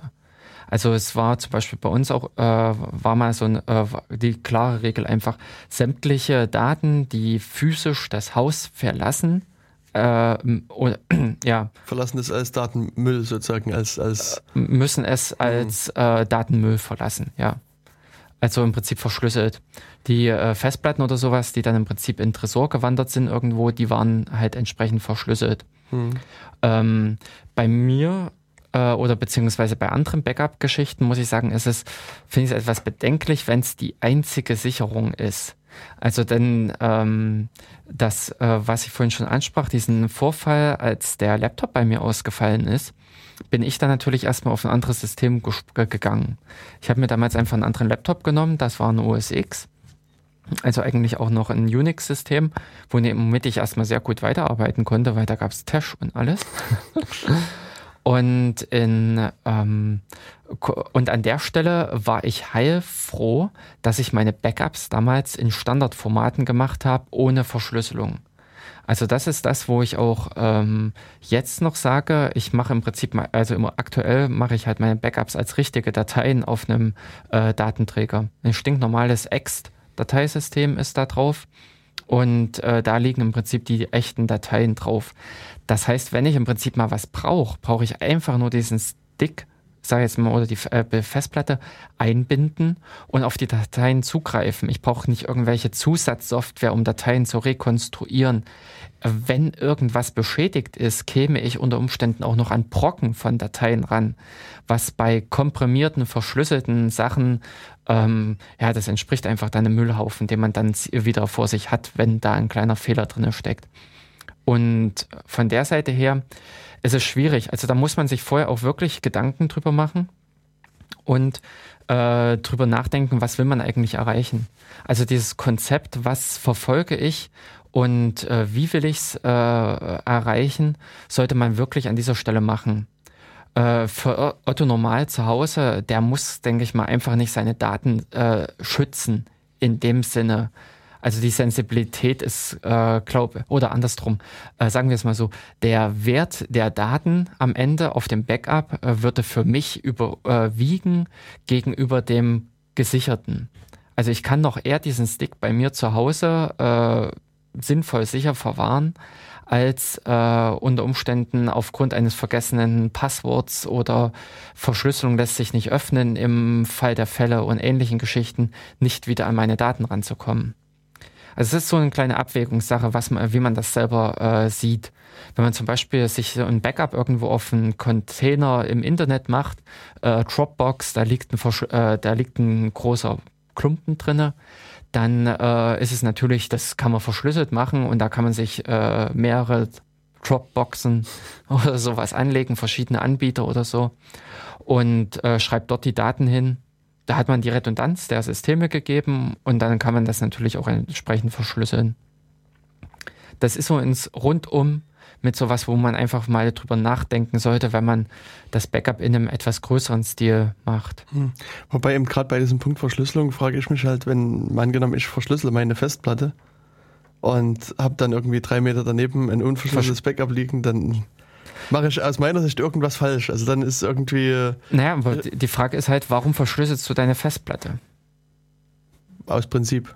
Okay, nee, also ich habe bei mir zum Beispiel die Festplatte verschlüsselt gehabt im Laptop mhm. aufgrund des Datenverlusts. Bei mir war klipp und klar, äh, dass ich so dusselig, so schusselig bin und weiß mhm. ganz genau, irgendwann lasse ich dieses Ding mal irgendwo liegen. Hm. Äh, ergo, wenn das äh, jemand findet, darf er nichts damit anfangen können. Ja. Das war einfach auch der Hauptgrund für die Verschlüsselung. Hm. Und bei Festplatten muss ich mittlerweile auch sagen, ist ein äh, der vorhin schon angesprochene Ausfall ein wahnsinniger Grund für eine Verschlüsselung weil wenn so eine Festplatte einen Schaden hat und im Extremfall ist es halt der Controllerausfall, also die Steuereinheit der Festplatte, sind die Daten auf der Festplatte ja wirklich noch intakt. Hm, genau. So, dass man kommt bloß halt aufgrund dieses Controller-Geschichte nicht ran. Ähm, ein geschickter Techniker oder sowas könnte den Controller tauschen oder wie auch immer. Jedenfalls äh, die Chance, an diese Daten ranzukommen, ist gegeben.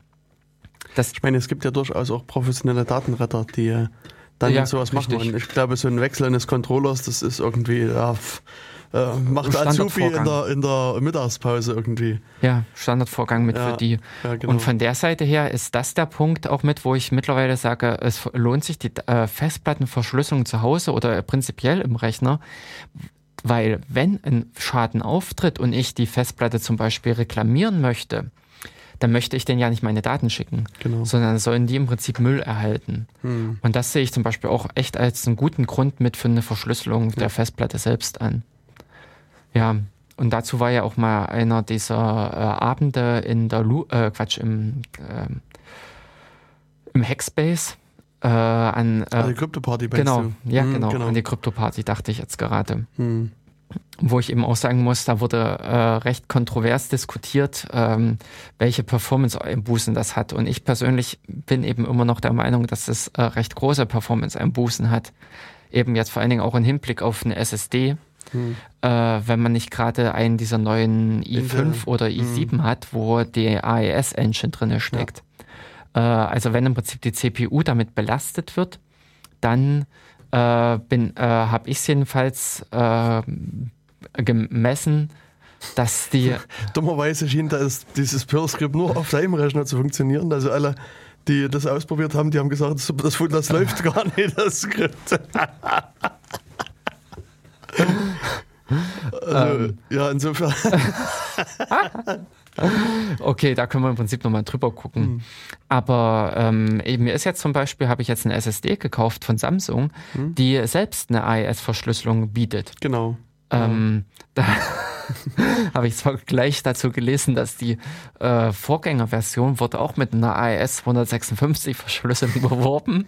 Mhm. Und aus Versehen stellte man dann kurz danach fest, dass es eigentlich dass so nur ein XOR gewesen ist. Ah, nee, eine 128. Ach so. Also man hat sie ah. in der Schlüssellänge irgendwie. Wobei, muss, da muss man aber dazu sagen, dass formal ist das sogar besser, die AES 128 als AES 256, ja, weil stimmt. es gibt halt einen Angriff, Gegen der eigentlich nur bei 192 und 256 funktioniert und bei 256 bringt er die effektive Schlüssellänge auf 119 oder 118 sowas runter und der, die 128er kann mit dem Angriff nicht behandelt werden. Das heißt, formal gesehen ist die 128er momentan die beste AES-Variante. Sind nicht aber die großen noch besser, die 512er? Sind, naja, die sind aber nicht spezifiziert. Es ist nur ah. sozusagen AES selbst als Algorithmus ist nur 128, 92 und 256. Ah, okay. Aber der Reihen da hm. kannst du natürlich mit Den, beliebigen Blocklängen und Schlüssellängen ja. betreiben. Okay, auch 267 ja, und so. 4096 machen.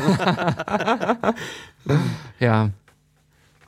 Und ähm, die Samsung-Festplatte unterstützt auch die Verschlüsselung selbst.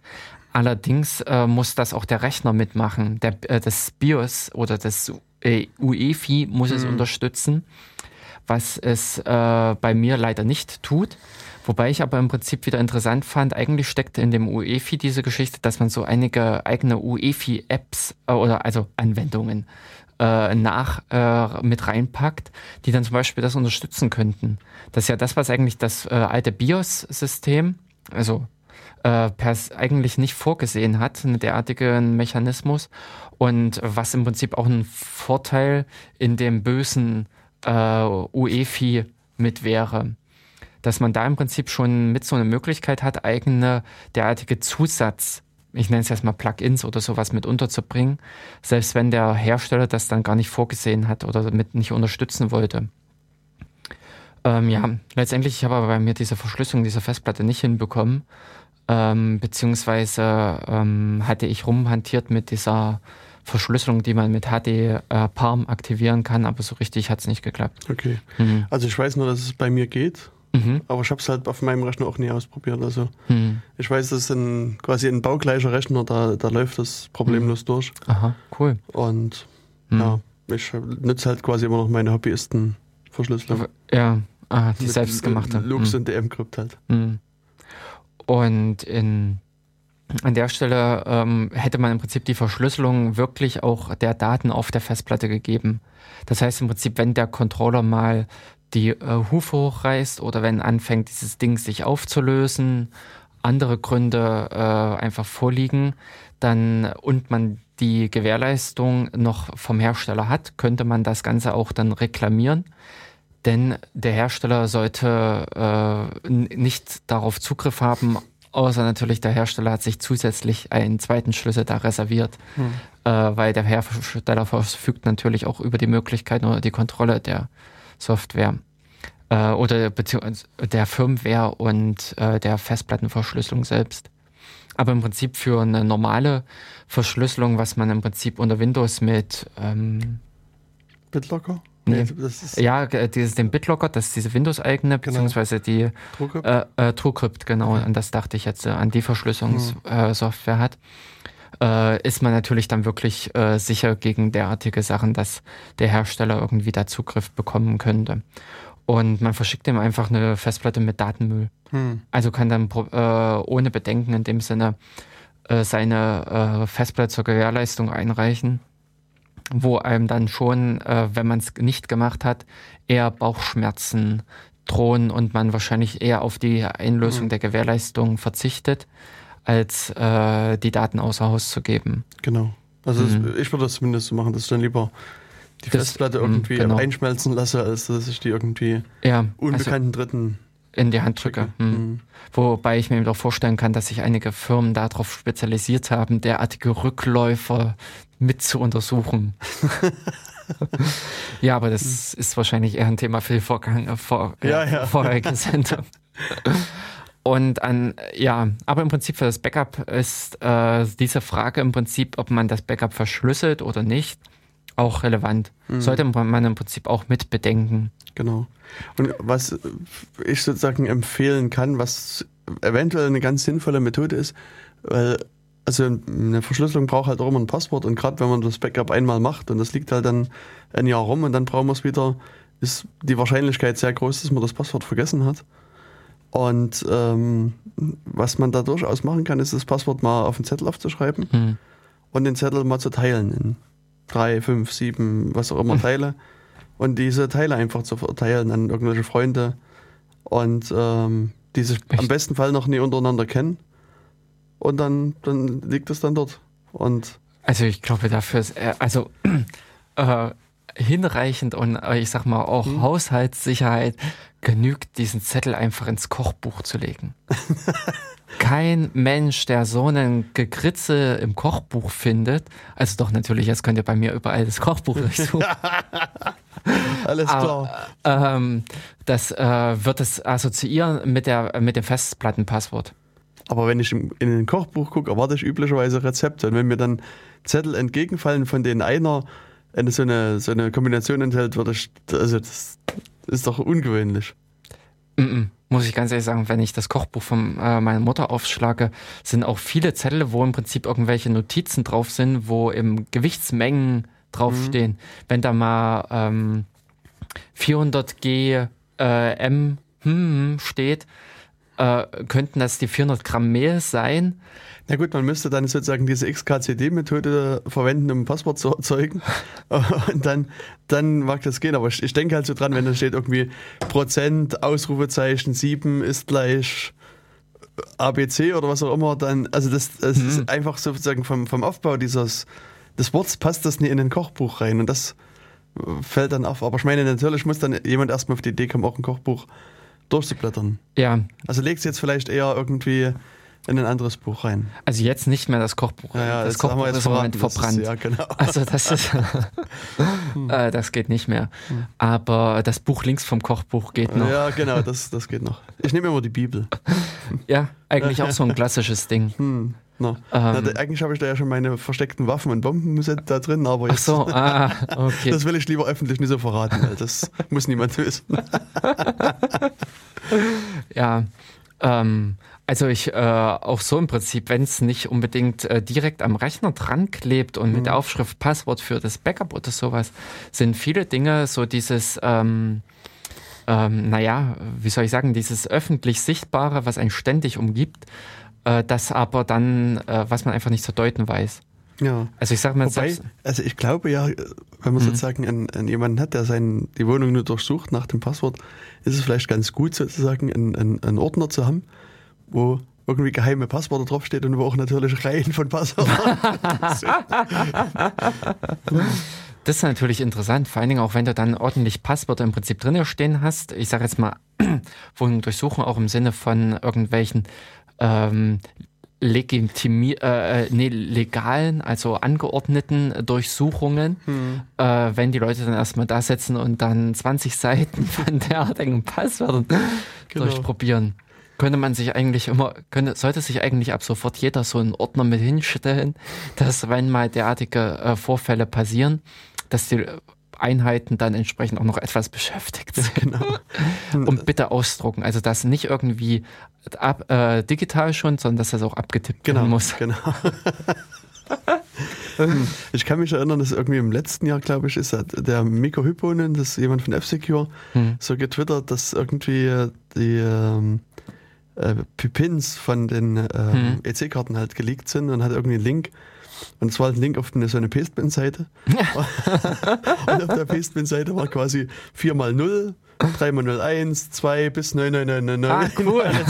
also waren quasi alle Pins dieser Welt. Oh ja, die waren mit Sicherheit äh, dabei. Hm. Also ich habe meine Pin auch gefunden. Das war äh, dramatisch. Ich habe da meine Karte zerschnitten danach. Okay. Weil ich dachte, wenn die PIN jetzt da in so einer Paste-Pin-Seite steht, dann das ist ja völlig unsicher. ja. Hm, aber jetzt müssen wir irgendwie und, mal äh, wieder die Kurve Passwort, Genau, äh, das Passwort fürs Backup äh, kann man in dem Sinn auch aufschreiben. Ähm, wenn man nicht gerade äh, gleich drüber schreibt mit, das ist das Passwort vom Backup ja, oder sowas. Ja, genau. Und ähm, ja, für die Sicherung. Und die, äh, wobei ich es im Prinzip auch kenne, äh, also ja, bei Passwort im Prinzip dann wieder die allgemeine Frage, wie lang und mh.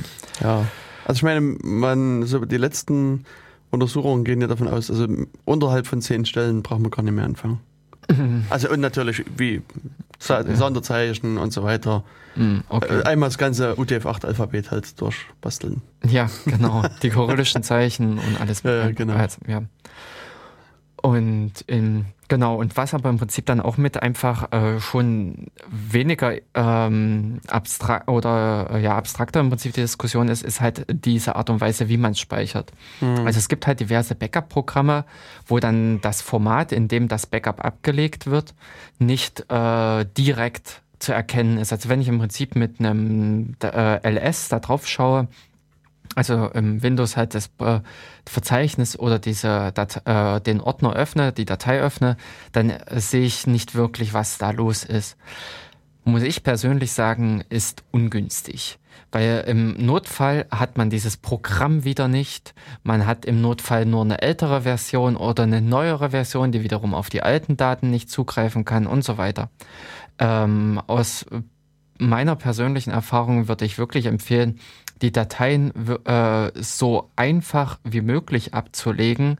Also am liebsten in ein ganz normales Dateisystem, normale Ordnerstruktur und äh, da die Dateien eins zu eins reinlegen und damit dann die, äh, dass man im Fall der Fälle auch wirklich wieder drauf zugreifen kann. Es war im Prinzip vor Jahren eben, als ich äh, die Datensicherung auf CD gemacht habe, habe ich einfach diese Dateien, die ich sichern wollte, zusammengesucht, das ISO gebaut und dann auf CD gebrannt, sodass ich dann eins zu eins meine äh, Sicherung hatte. Und äh, hatte dann im Prinzip auch äh, CD-bedingt im Prinzip auch immer wieder mit einer Vollsicherung ähm, von den Dateien, die ich äh, verändert hatte. Ja. Und äh, beziehungsweise ich habe dann auch mal eine Zeit lang äh, mit die Dateien immer in einem Mutar-Archiv äh, einfach auf dem VFAT gesichert. Also VFAT, äh, ja, äh, ist auch noch auf äh, fast jedem Rechner einfach zu äh, lesen und ein TAR in dem Sinne auch auf den Unix-Systemen. Auch auf Windows. Äh, beziehungsweise auch auf Windows, genau. Mhm. Äh, 7-Zip und äh, WinZip. Ja, genau, die können das auch öffnen, sodass man auch an die Dateien dann rankommt. Denn es geht im Prinzip schon los. Ich habe mein Adressbuch äh, mit auf dem Rechner drauf. Ich habe äh, diverse andere äh, Kontaktinformationen, ähm, äh, Daten und ähnliches drauf, die man regulär einfach oder häufig auch braucht auf die man eigentlich auch dann äh, sehr schwer äh, verzichten kann, wenn man sagt, okay, wenn ich den Rechner wieder installiert habe, wenn die neue Maschine gekommen ist, kann ich das wieder herstellen. Mhm. Nee, ich muss eigentlich auch schon in der Zwischenzeit mal an diese Infos ran. Und oftmals hilft auch einfach nur das Lesen. Also es ist oftmals, dass man auch nicht unbedingt da äh, auf diese Dateien in dem Sinne Zugriff haben muss, um sie zu verändern, sondern oftmals reicht es auch, wenn man nur äh, den Inhalt halt sieht. Und an der Stelle dann in, bei dem ja, also einfache Dateiformate am, äh, mitwählen, die man am besten auch halt öffnen kann. Allerdings, was an der Stelle hilfreich ist, wenn man diese Dateien, äh, die man da rauskopiert hat, in irgendeiner Weise schützt. Denn wenn man im Prinzip drauf zugreift, äh, manche Programme sind sehr optimistisch und äh, ändern da gleich mal, wenn man selbst nur lesend drauf zugreift, ähm, schreiben da dann wieder halt äh, in die äh, Datei gleich mit rein. Ach übrigens, am so und so vierten war wieder mal einer da und hat sich das Ding angeguckt. Und ähm, damit im Prinzip das Backup nicht verändert wird, äh, könnte man zum Beispiel einen Schreibschutz mit auf die Dateien legen.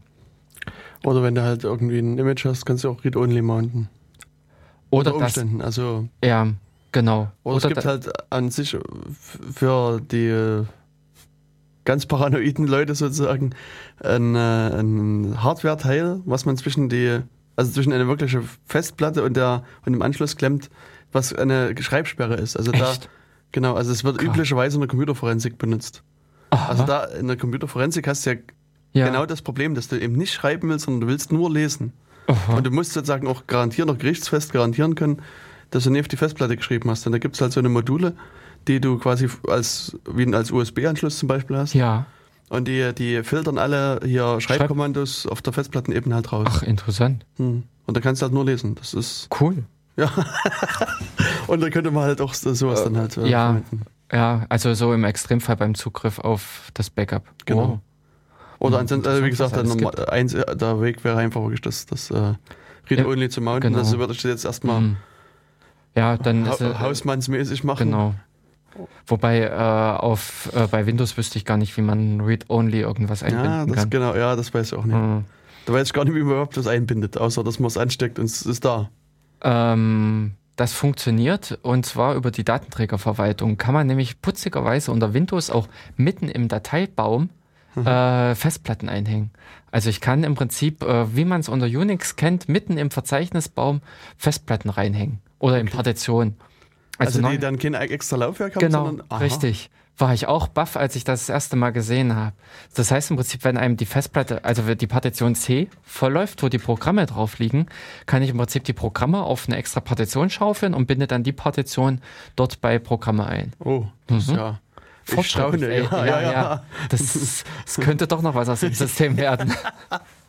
Weil ich hatte vor kurzem das Problem, dass ich nämlich äh, meinem irgendeinen Rechner mal, mal updaten wollte. Mhm. Und das waren irgendwie zwei, drei Gigabyte an Daten, die er dann runterladen wollte. Und das, also das, das war Lib, der war Cache, äh, Abt, mhm. Archives und so ah, weiter. Mh. Also lag halt in war, war aber extra Position und war irgendwie noch ein Gigabyte frei oder sowas. Mhm. Also war auf alle Fälle zu wenig. Und dann ja. war sozusagen halt auch mein, mein Ansatz, dass ich gesagt habe, okay, ich mache mir irgendwie hier so ein Image, mhm. irgendwo anders hin, mounte das da rein und dann mache ich mein Update und dann war das gut. Mhm. Genau. Und danach also, schmeiße ich es wieder weg und, und fertig ist der Lack. Also, ja, ja, da äh, lebst du unter dem modernen Betriebssystem wesentlich angenehmer. Ach nee, eigentlich unter den alten Betriebssystemen, denn ich glaube, das ging schon in den 80er Jahren. Ja, ja. Und also ich hatte darüber geblockt und jemand anderes meinte noch, man könnte das natürlich auch mal einfach mit einem Bind-Mount machen. Man kann es einfach irgendwie dir Hätte ich auch gemacht. Ja, hm. Das war mir aber in dem Moment nicht eingefallen. Das sozusagen. Ich hätte auch ein TempFS einfach reingemountet. Ach so, na gut, naja, ist die Frage, wie viel RAM in der Kiste ist. Ja, genau. Ja. Das hätte nicht Aber gereicht. Mit einem, richtig, mit einem Bind-Mount hättest du einfach von woanders her das einfach mhm. eingezogen. Und das hättest du auch mit dem Simlink machen können. Nee, im Simlink, denke ich, geht das eben nicht. Wieso nicht? Weil, also ich, dann hätte ich sozusagen zunächst ja dieses Unterverzeichnis löschen müssen, um da wieder einen Link reinzulegen. Nee, du sollst, sondern du, äh, du löscht äh, äh, var cache apt archive äh, du löscht das Ar oder benennst das Archive-Verzeichnis ja, um? Das, das, das will ich halt nicht. Das, Wieso nicht? Weil ich da keine Lust dazu habe. Ach so, okay. Das, das, nee, dann weil, weil ich mich kenne, das vergesse ich dann irgendwann wieder einzubinden. Dann rumpelt es beim nächsten Mal wieder, weil das, das Verzeichnis vielleicht okay, fehlt. Gut. Nee, dann war das, das, sowas, solche, solche Spielereien will ich mir einfach ersparen. Gut, dann ist das mit dem Bindmount die beste. Ja, ja. genau. Mhm. Und ja. Mhm. Äh, ja, äh, Dateisystem einbinden und mittendrin äh, funktioniert auch unter Windows, aber eben nicht so angenehm und schön, hm. Äh, wie man es äh, halt unter Linux oder so gewöhnt ist. Aber wie, also ich muss, wie, wie funktioniert das vom Grundsatz her? Weil wenn ich eine Festplatte jetzt irgendwie anstecke, dann ist sie erstmal sofort da. Dann müsst ihr erst erstmal wieder aus dem System rausschmeißen, offensichtlich, oder denke ich mal. Wahrscheinlich. Hm. Und danach. Und äh, in der Datenträgerverwaltung äh, hat man für den Datenträger, wir, wir haben ja alle Windows-Systeme vor uns. Es ist ja nicht gerade so, dass wir hier irgendwie an Linux-Arbeitsplätzen säßen. Und wir können das ja mal nachgucken. Also System, nee Quatsch, Computer, Rechtsklick, verwalten. Hm. Äh, dann wird der Bildschirm schwarz und das System explodiert. Verdammt. So, ja. ja. wir kommen jetzt gerade hier nicht weiter, weil. Mein Admin-Wort ja, braucht. Ja, schade. Wir können jetzt. Okay. Ähm, jedenfalls in dieser Datenträgerverwaltung äh, gibt es dann auch was um das Einbinden hm. von äh, Partitionen zur, und da kann man im Prinzip auch einen Pfad in einem Dateisystem okay. angeben. Und ähm, ja, Genau, wir hatten im Prinzip die Formate oder die Art und Weise der Sicherung, äh, wie man im Prinzip ein Backup äh, sichern sollte, äh, mit angesprochen gehabt. Wir hatten das angesprochen gehabt für ein Backup, dass man sich auch überlegen sollte, in welcher Art und Weise, also in welchem Rhythmus man sichert äh, und in welchem Rhythmus man löscht. Also das gibt es natürlich. Und es gibt dann auch ähm, äh, diese Frage, wie man denn tatsächlich sichert. Also es gibt dann äh, äh, unter Umständen unterstützen auch normale Dateisysteme da verschiedene Möglichkeiten. Wie unter Unix gibt es diese File-Links. Also diese äh, mhm. nicht die Symlinks, also es gibt auch, es gibt, man könnte im Prinzip mit Symlinks arbeiten, aber es gibt auch noch eine sparsamere Variante äh, für Dateien, äh, dass man äh, richtige Links anlegt. Also mhm. äh, Hardlinks. Genau, Hardlinks, genau. ja, keine äh, Keine sondern harte. Genau, harte äh, Verknüpfungen erstellt. Um Wobei dann, also würde mir ad hoc klein Problem einfallen. Weil üblicherweise habe ich ja doch meine, mein, mein Backup irgendwie auf, sagen wir mal, auf dem USB-Stick, den du mir vorgeschlagen hast. Und dann habe ich mit harten Links da unter Umständen ein Problem. Wieso? Äh, also der harte Link, den hab, äh, sollte man auf dem Backup untereinander machen. Wenn ich mehrere. Ach, so, ah, ich verstehe. Äh, ja, ja, okay, nee, dann habe ich missverstanden. Okay. Alles klar. Wenn man im Prinzip mehrere Inkarnationen des hm, Backups hm, hat. Ja, ja, dann ist alles gut. Ähm, genau. Nee, ich hatte dich da nur missverstanden. Äh, ja, aber im Prinzip jetzt zur, zur, Erläuterung, im Prinzip, wenn man eine Datei mehrfach speichert, wird es sie auch mehrfach äh, Plattenplatz verbrauchen. Und an der Stelle ist es dann halt, dass man ähm, nicht wirklich eine nochmal eine Kopie anlegt, sondern im Prinzip immer wieder nur auf die alte, unveränderte Version verweist. Äh, Im Dateisystem sieht das dann aber äh, identisch aus. Man, wenn man da reinguckt, dann äh, sieht's, äh, sieht man im Prinzip immer noch das, äh, die Datei äh, selbst und äh, kann im Prinzip, wenn man darauf zugreift, auch ganz normal regulär darauf zugreifen mit dem Programm. Hm. Ähm, also kann man halt auf einen 4 GB Stick 10, 2 GB Dateien speichern, genau. ohne dass der voll läuft. Ja, richtig. Ich weiß gar nicht, 4 Kilobyte braucht das der Hardlink, oder? 4? Nee, nee, nee, nee, nee. Äh, äh, der braucht gar nichts. Ähm, der ist im Prinzip in der inode, äh, mhm. also äh, nicht in der inode, in der Directory äh, äh, wird im Prinzip nur der nee, Verweis ja, gemacht. Ja, stimmt. Hm. Dass mit dem, wo, dem Speicherplatz verbraucht nur ein Symlink. Genau. Ein Symlink äh, auch abhängig vom Namen, äh, wie viel, wo er nämlich dann hingeschrieben wird. Ab einer gewissen Länge stehen sie dann nicht mehr im Verzeichnis-Eintrag, äh, dem D-Tree, äh, sondern im, äh, nee, im D-Entry-Struktur, sondern stehen dann auch ausgelagert.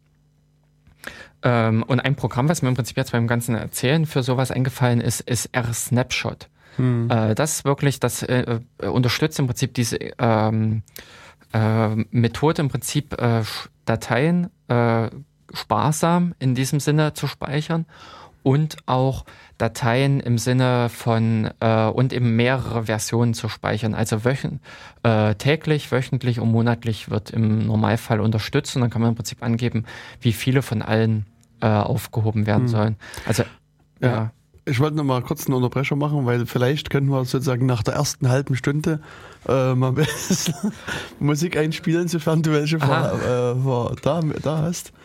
Ähm, ähm, dann weil äh, dann können wir vielleicht nach der Pause noch mal ein bisschen was zu, zu Programmen erzählen. Ja, weil also anderthalb Stunden haben wir jetzt schon gesprochen und Jörg hat ja üblicherweise so eine sehr umfangreiche, äh, umfangreiche äh, Musiksammlung einstecken. Ich Heute ja. vielleicht gerade mal nicht, das weiß ich noch nicht. Und ähm, ja, und dann können wir halt da ein bisschen Musik machen und dann vielleicht nochmal über äh, konkrete Programme sprechen und ähm, mal gucken. Mhm, was, genau, und hier gibt es schon das große Verzeichnis. Mhm, wobei, ähm, also hier gucke ich gerade drüber, ich glaube, von denen hier hatten wir schon. Schon alle. Musik? Okay. Ähm, mal gucken, was hier noch da drin ist. Hm, also nee, das war vom 23er. Ähm, dö, dö, dö. Das klingt doch gut. Was denn? Hatten wir auch schon? Äh, nee, äh, aber gucken, ob's, ob ich vom Dings von, von Jamendo habe oder nicht.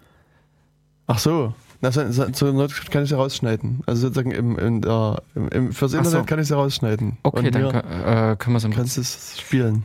Ähm, so, wir brauchen erstmal, kannst du mir mal ein äh, Windows Day geben? Ein Windows D. Hier ist ein Windows D.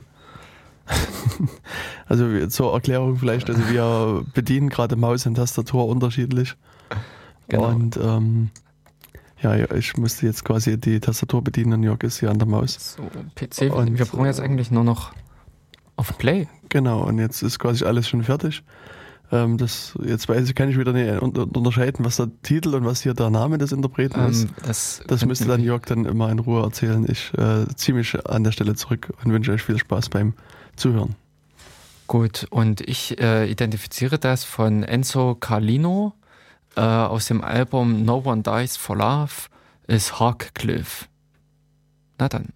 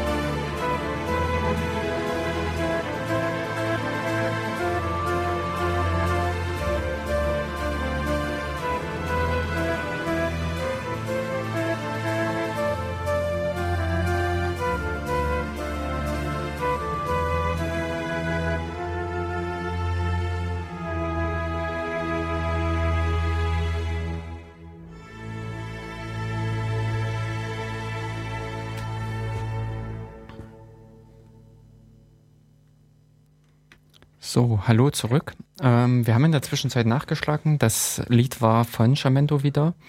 Wir hatten uns auch wieder auf der beliebten äh, Plattform für ähm, lizenzangenehmere äh, Musik äh, bedient. Und hier an, in dem Falle war das von äh, Enzo, äh, jetzt muss ich selbst. Carlino. Enzo Carlino. Das Auto.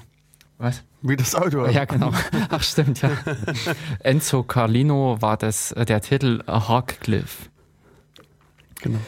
Ja, mit den Backups. Ähm, wenn man natürlich im Prinzip von seiner Musiksammlung äh, zum Beispiel auch äh, eine Sicherung anlegen möchte, äh, was eigentlich nicht unbedingt so der Fall ist, denn äh, das ist zum Beispiel eher etwas, wo ich dann äh, vielleicht, dass wir in der nächsten Sendung da an das Thema anknüpfen, in Richtung Archivierung beziehungsweise auch ähm, Datenredundanz ähm, in Richtung RAID-System gedacht. Aber ähm, theoretisch fällt die äh, Kopie die, äh, der Musiksammlung nicht unbedingt unter das Backup-Thema. Ja. Ähm, Wobei, ja. wenn du schon, also du bist schon sehr optimistisch, was das Thema der nächsten Sendung angeht. Ach so. ähm, Oder in einer also wir haben noch so ein, ja, so ein, so ein offenes Thema, was ich eventuell gerne in die nächste Sendung ja. reinkriegen würde, aber das äh, da lassen wir noch ein bisschen den Überraschungseffekt offen, würde ich sagen. Also Echt? Nee, Wäre es nicht günstiger, das anzukündigen, dass wirklich auch Leute sich. Naja, das, der Punkt ist einfach, dass ich noch nicht weiß, ob ich sozusagen alle Vorbereitungen bis dahin geschafft habe. Ach so, habe. dann also wichtig, sehr, sehr wichtig, guckt immer mal auf unsere Webseite datenkanal.org. Mhm, genau, oder lest halt einfach den Stream, äh, den, den äh, äh RSS-Feed. Genau. Ähm, dass da eventuell dann mit der Aufruf äh, kommt, weil da gibt es dann ähm, Ruhm und Ehre Ruhm und Ehre gibt es zu erlangen.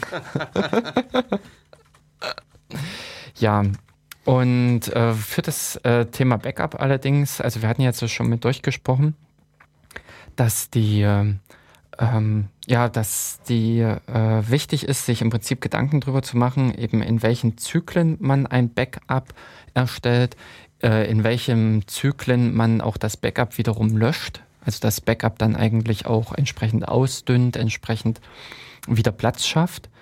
Äh, wie man eventuell auch das Backup dann verteilt auf verschiedene Medien, dass man zum Beispiel zwei, drei Festplatten hat, die man der Reihe nach durchrotiert oder unter Umständen auch ein Backup regelmäßig auf eine CD brennt, um da nochmal eine Sicherheit zu haben und im Backup dann regulär auf einem USB-Stick macht sich solche Gedanken darüber zu machen, wie mit dem Backup dann umgegangen wird, welche Mitarbeiter es im Prinzip mit nach Hause geschickt bekommen, ob man es verschlüsselt oder ob man die Lohndaten inklusive sämtlicher Kontenbewegungen der Firma äh, auch dem Hausmeister mitgibt.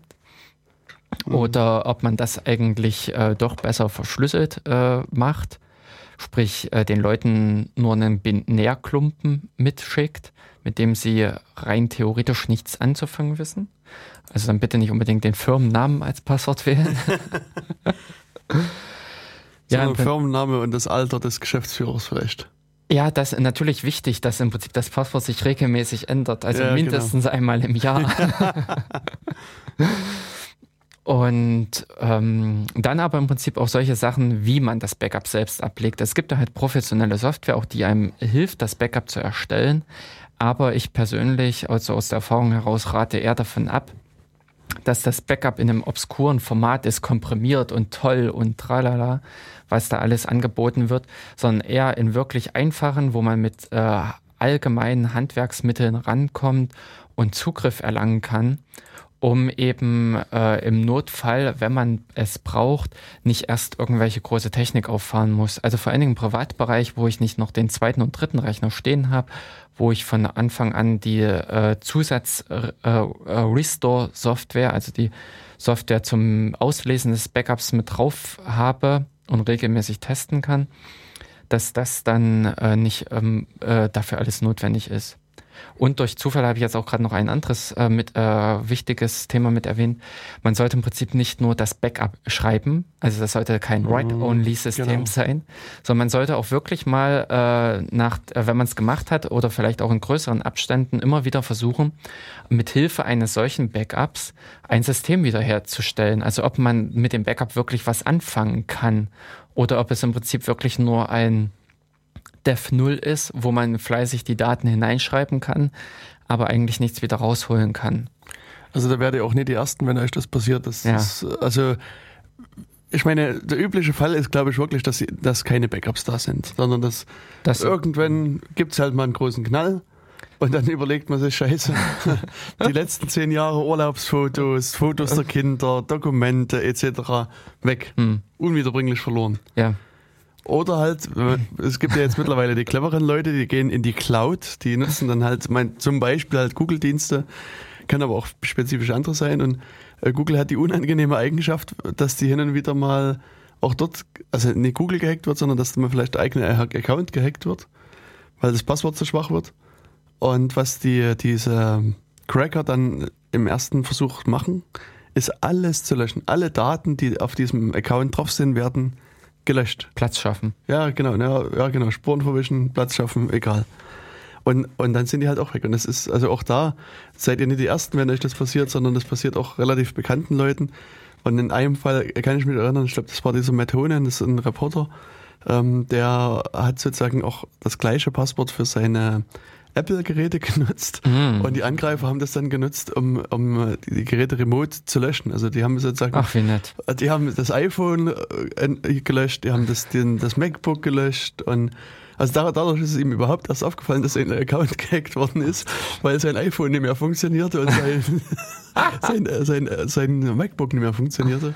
Klasse. Und ähm, also mittlerweile ist zwar Google so weit, dass sie auch eine gewisse Art von Backup machen. Also ich habe von einigen Fällen gehört, wo es auch gelang, zumindest einen Teil der Daten wieder zurückzugewinnen, nachdem äh, das alles geklärt war.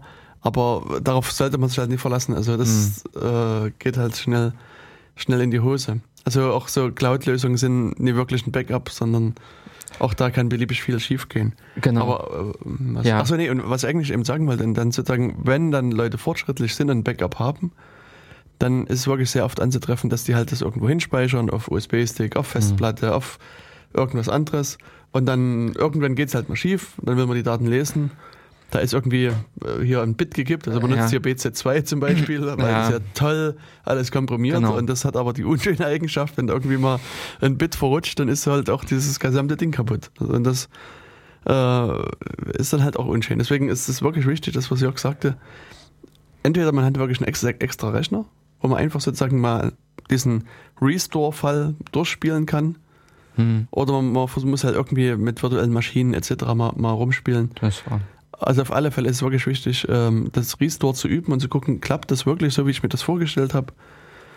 Ansonsten ist das halt auch wertlos. Mhm. Dann kann man diese ganze Backup-Orgie auch, auch wieder das vergessen. Ist spannend. Mhm. Mhm. Und an der Stelle, äh, wenn man im Prinzip so einen Fall dann durchzieht, dann merkt man im Prinzip auch, was man eigentlich alles braucht. Die eine Geschichte ist auch, was an der Stelle mit aufkommen wird, die Frage, warum mache ich eigentlich ein Backup? Also was äh, will ich im Fall der Fälle wiederherstellen? Denn die Diskussion, weiß ich, hatten wir auch mal in, äh, mitgehabt. Da ging es eigentlich darum, dass Surfer äh, ja, die Datensicherung betrieben werden sollte. Und äh, letztendlich haben wir uns dann dagegen entschieden, das Komplettsystem zu sichern, weil einfach mit der Standardvorfall für eine Wiederherstellung des Systems war, der Rechner wurde gehackt. Hm. Das heißt im Prinzip, ich brauche äh, auch nicht das Backup eines gehackten Rechners wiederherstellen.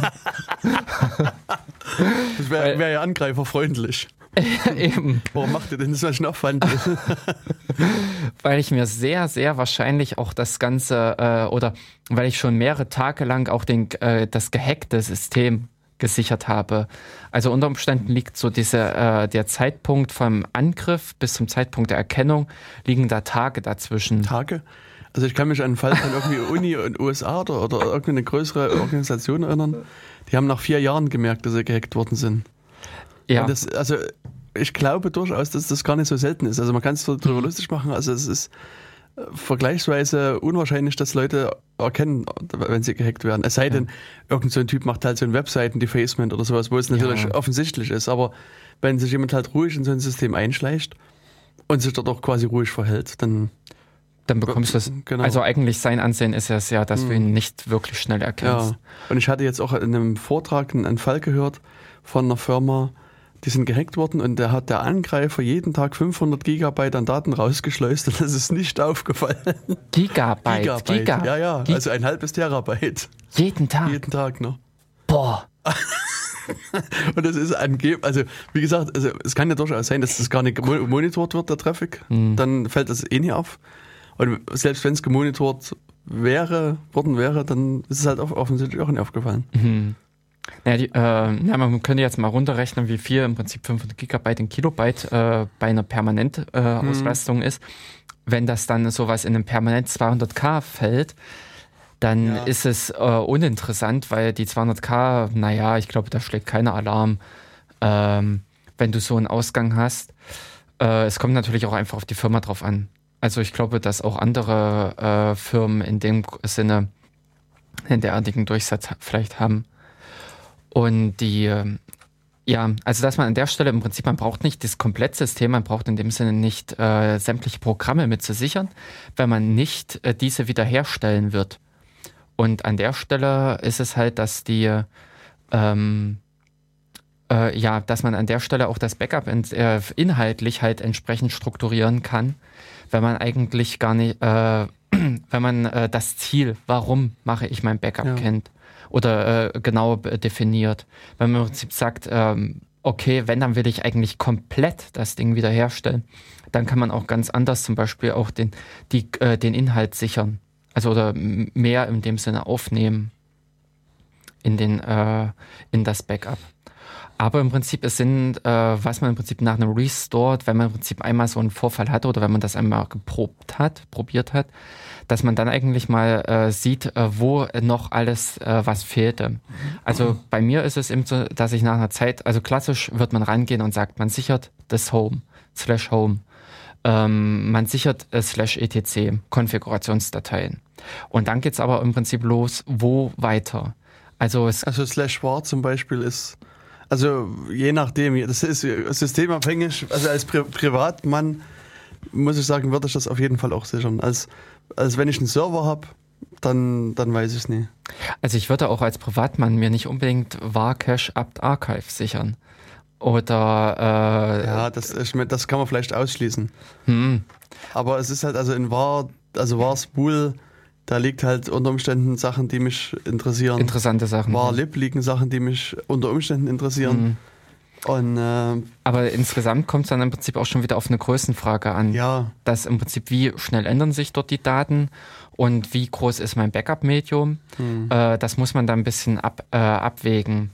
Was definitiv im Prinzip äh, dort interessant, also es gibt dort einfach interessante Stellen. Äh, einerseits wäre zum Beispiel war Mail zu nennen, hm. was äh, oder in äh, für die ähm, Cron Shops das, was man im Prinzip auch gern vergisst irgendwie, dass diese Chrome Tab, mhm. dass die mitgesichert wird, welche von den Benutzern. dass äh, in varlib fällt mir jetzt eben ganz konkret gerade die äh, Liste der pa installierten Pakete ein, also dpkg äh, Status, ähm, dass das mitgesichert wird unter Umständen auch verschiedene andere Konfigurationseinstellungen. Also mir fällt da, also was, hm. wo mir immer wieder immanent wird, ist Warlib SVN zum Beispiel. Also ich lege halt so SVN-Archive da rein. Okay. Oder halt auch äh, Git-Repositories oh. zum Beispiel. Ah, nee. Die halt, also die meinetwegen die, die Kiste auch serviert. Ja, okay. Und dann, äh, also, und, äh, oder ich denke jetzt an Mixmaster, das ist halt auch ein Remailer, der schmeißt halt auch seine, seine ganzen Sachen da rein. Und, mhm. und deswegen tendiere ich, also gerade das war Lib-Verzeichnis meistens dazu, komplett mit, mit wieder wegzusichern, weil ich schon in der Vergangenheit oft festgestellt habe, dort mhm. sind doch Sachen drin, die sich nachträglich als wichtig herausgestellt haben. Und deswegen sichere ich es komplett mit weg. Hm. Äh, da ist ein äh, Fall, äh, diese Dienste und sowas habe ich bei Zeiten angefangen, nach äh, slash SRV zu legen, also in die Services. Mhm. Ähm, also wie SVN, Chit und Webseiten und all diese ganzen Sachen. Mhm. Ähm, das ist zum Beispiel auch so ein Ort, äh, slash SRV wird bei mir auch komplett ja, mhm. ich, ich glaube, das, das, war ja früher war wWW bei, bei diesen genau. Apachen und Nginx und so weiter. Richtig. Und das hat Debian noch seit einiger Zeit geändert. Vielen Jahren, äh, also Jahren. Ich weiß nicht, mhm. mir ist es vor kurzem aufgefallen. Ja, genau, das ist jetzt auch alles, äh, mhm. die Seiten sollen in äh, slash SRV angelegt werden, okay. soll der Admin im Prinzip dort anlegen. Mhm. Dass dort die Services oder die Dienste, die bereitgestellt werden von dem Rechner, dort ihre äh, operativen Daten liegen haben. Okay. Aber was im Prinzip dann auch zum Beispiel mit äh, reinkommt in derartige Sachen, wenn man, äh, man kann im Prinzip einerseits diese ähm, internen Formate der Date äh, Programme speichern, also sei es im Prinzip äh, exakt diese Datei äh, dpkg-Status. Ach so. Man kann hm. aber im Prinzip auch die exportierte, diese äh, dpkg-l-Liste speichern. Hm. Das ist wirklich auch hilfreich, dass man sich derartige Sachen nochmal exportiert. Also im Prinzip vor dem Backup-Lauf in klein, äh, oder dem Backup-Lauf in ein kleines Skript verpacken und dort erstmal einen Export gewisser Sachen machen. Äh, sei es im Prinzip DPKG-Status äh, und noch, äh, noch andere Sachen, die man im Prinzip hat. Und das dann äh, mit in das Backup aufnimmt, dass man sowohl die äh, Rohdaten hat als auch diese exportierten Listen weil oftmals sind diese dann unterschiedlich oder man importiert besser die anderen Listen. Es gibt zum Beispiel bei DPKG auch die Get Selections. Die Liste lässt sich besser über Set Selections wieder in DPKG reinfügen, wenn man das System wiederherstellt. Mhm. Also das ist quasi so eine Liste der installierten Software. Genau. mit, mit Get Selection gebe ich mir die aus mhm. und mit Set Selections schreibe ich die quasi wieder rein. Das ist auch das, was ich am Anfang sagte. Wenn ich halt quasi eine Kiste neu zu installieren habe, dann mache ich halt Set Selections und werfe meine, das, was mal bei Get Selections rauskam, wieder da rein. Ja. Und dann sage ich hier, mach mal ein Upgrade hm. und warte halt, bis er fertig mit runterladen ja. ist. Und äh, dann kann ich halt weitermachen. Genau, und das zum Beispiel, äh, also die Liste unterscheidet sich etwas von der Ausgabe von dpkg-l. Hm. Oder es gibt zum Beispiel auch, auch bei Debian diese Konfigurationsdatenbank, dieses äh, depconf. Die kann man auch exportieren ähm, und hinterher wieder auch importieren. Das heißt im Prinzip, wenn man, äh, bevor man das System wieder neu äh, aufsetzt, kann man mit depconf set selections, heißt glaube ich das Programm, kann man diese Konfigurationseinstellungen wieder alle zurückspielen, so dass im Prinzip diese depconf-Fragen, die man von der Installation eines Pakets her kennt, dass die automatisch schon beantwortet sind oder so beantwortet sind, vor allen Dingen auch, wie sie im alten System beantwortet waren. Mhm. Und da muss man im Prinzip dann wirklich situationsabhängig, was man für Software installiert hat, äh, dass man das alles mal mit äh, sichert, mal mit äh, guckt, was da alles ist. Es gibt auch ein Verzeichnis, das heißt, heißt, heißt warlocal. Äh, einige äh, Admins äh, legen dort auch interessante Sachen ab. Oder was zum Beispiel auch interessant ist zu sichern, ist war Backup. Also ja, da sichern einige. Backup, was? Genau. Backup. Ja. Hm, also ne, das ist Standard, also so die ganzen DPKG Aktionen ja, werden genau. noch reingeschrieben und äh, ältere Pass-WD. Genau. Und solche Sachen. Hm. Das stimmt, das ist sinnvoll, das mit hm. wegzuspeichern. Also auch äh, sowas wie Opt, wenn es, wenn es sozusagen nicht leer ist, dann wird es halt auch mitgesichert, weil da ist mir das auch schon mehrfach ja. vorgekommen, dass ich das halt nicht gespeichert habe und irgendwann fiel mir auf, da lag ja irgendwas. Hm. und da war es aber weg. Ja. Und deswegen, also wenn das, wenn das Opt-Verzeichnis weitere Unterverzeichnisse enthält, dann wird das mit weggespeichert. Dann, ja. Und ähm, was wir im Prinzip jetzt äh, mit angeschnitten hatten mit den internen äh, Formaten, interessant ist natürlich, wenn man Datenbanken hat. Mhm. Also man sollte zum Beispiel bei, bei mir im MySQL-Datenbanken nicht nur in dem reinen Binärformat sichern, sondern auch in dem äh, SQL-Dump. Denn dieser Binärformat muss auch nicht unbedingt immer wieder vollständig sein, muss nicht konsistent sein, just zu dem Moment als man es gesichert hat, sondern man sollte im Prinzip auch zusätzlich den Dump sich nochmal mitsichern. Genau. Also über sowas auch, mit nachdenken. Auch bei, bei SVN fällt mir das ein. Da kann man ja mhm, auch. Den SVN-Admin da. Äh, den, also da. du kannst das auch binär quasi mhm. wegschmeißen und, oder wegsichern. Mhm.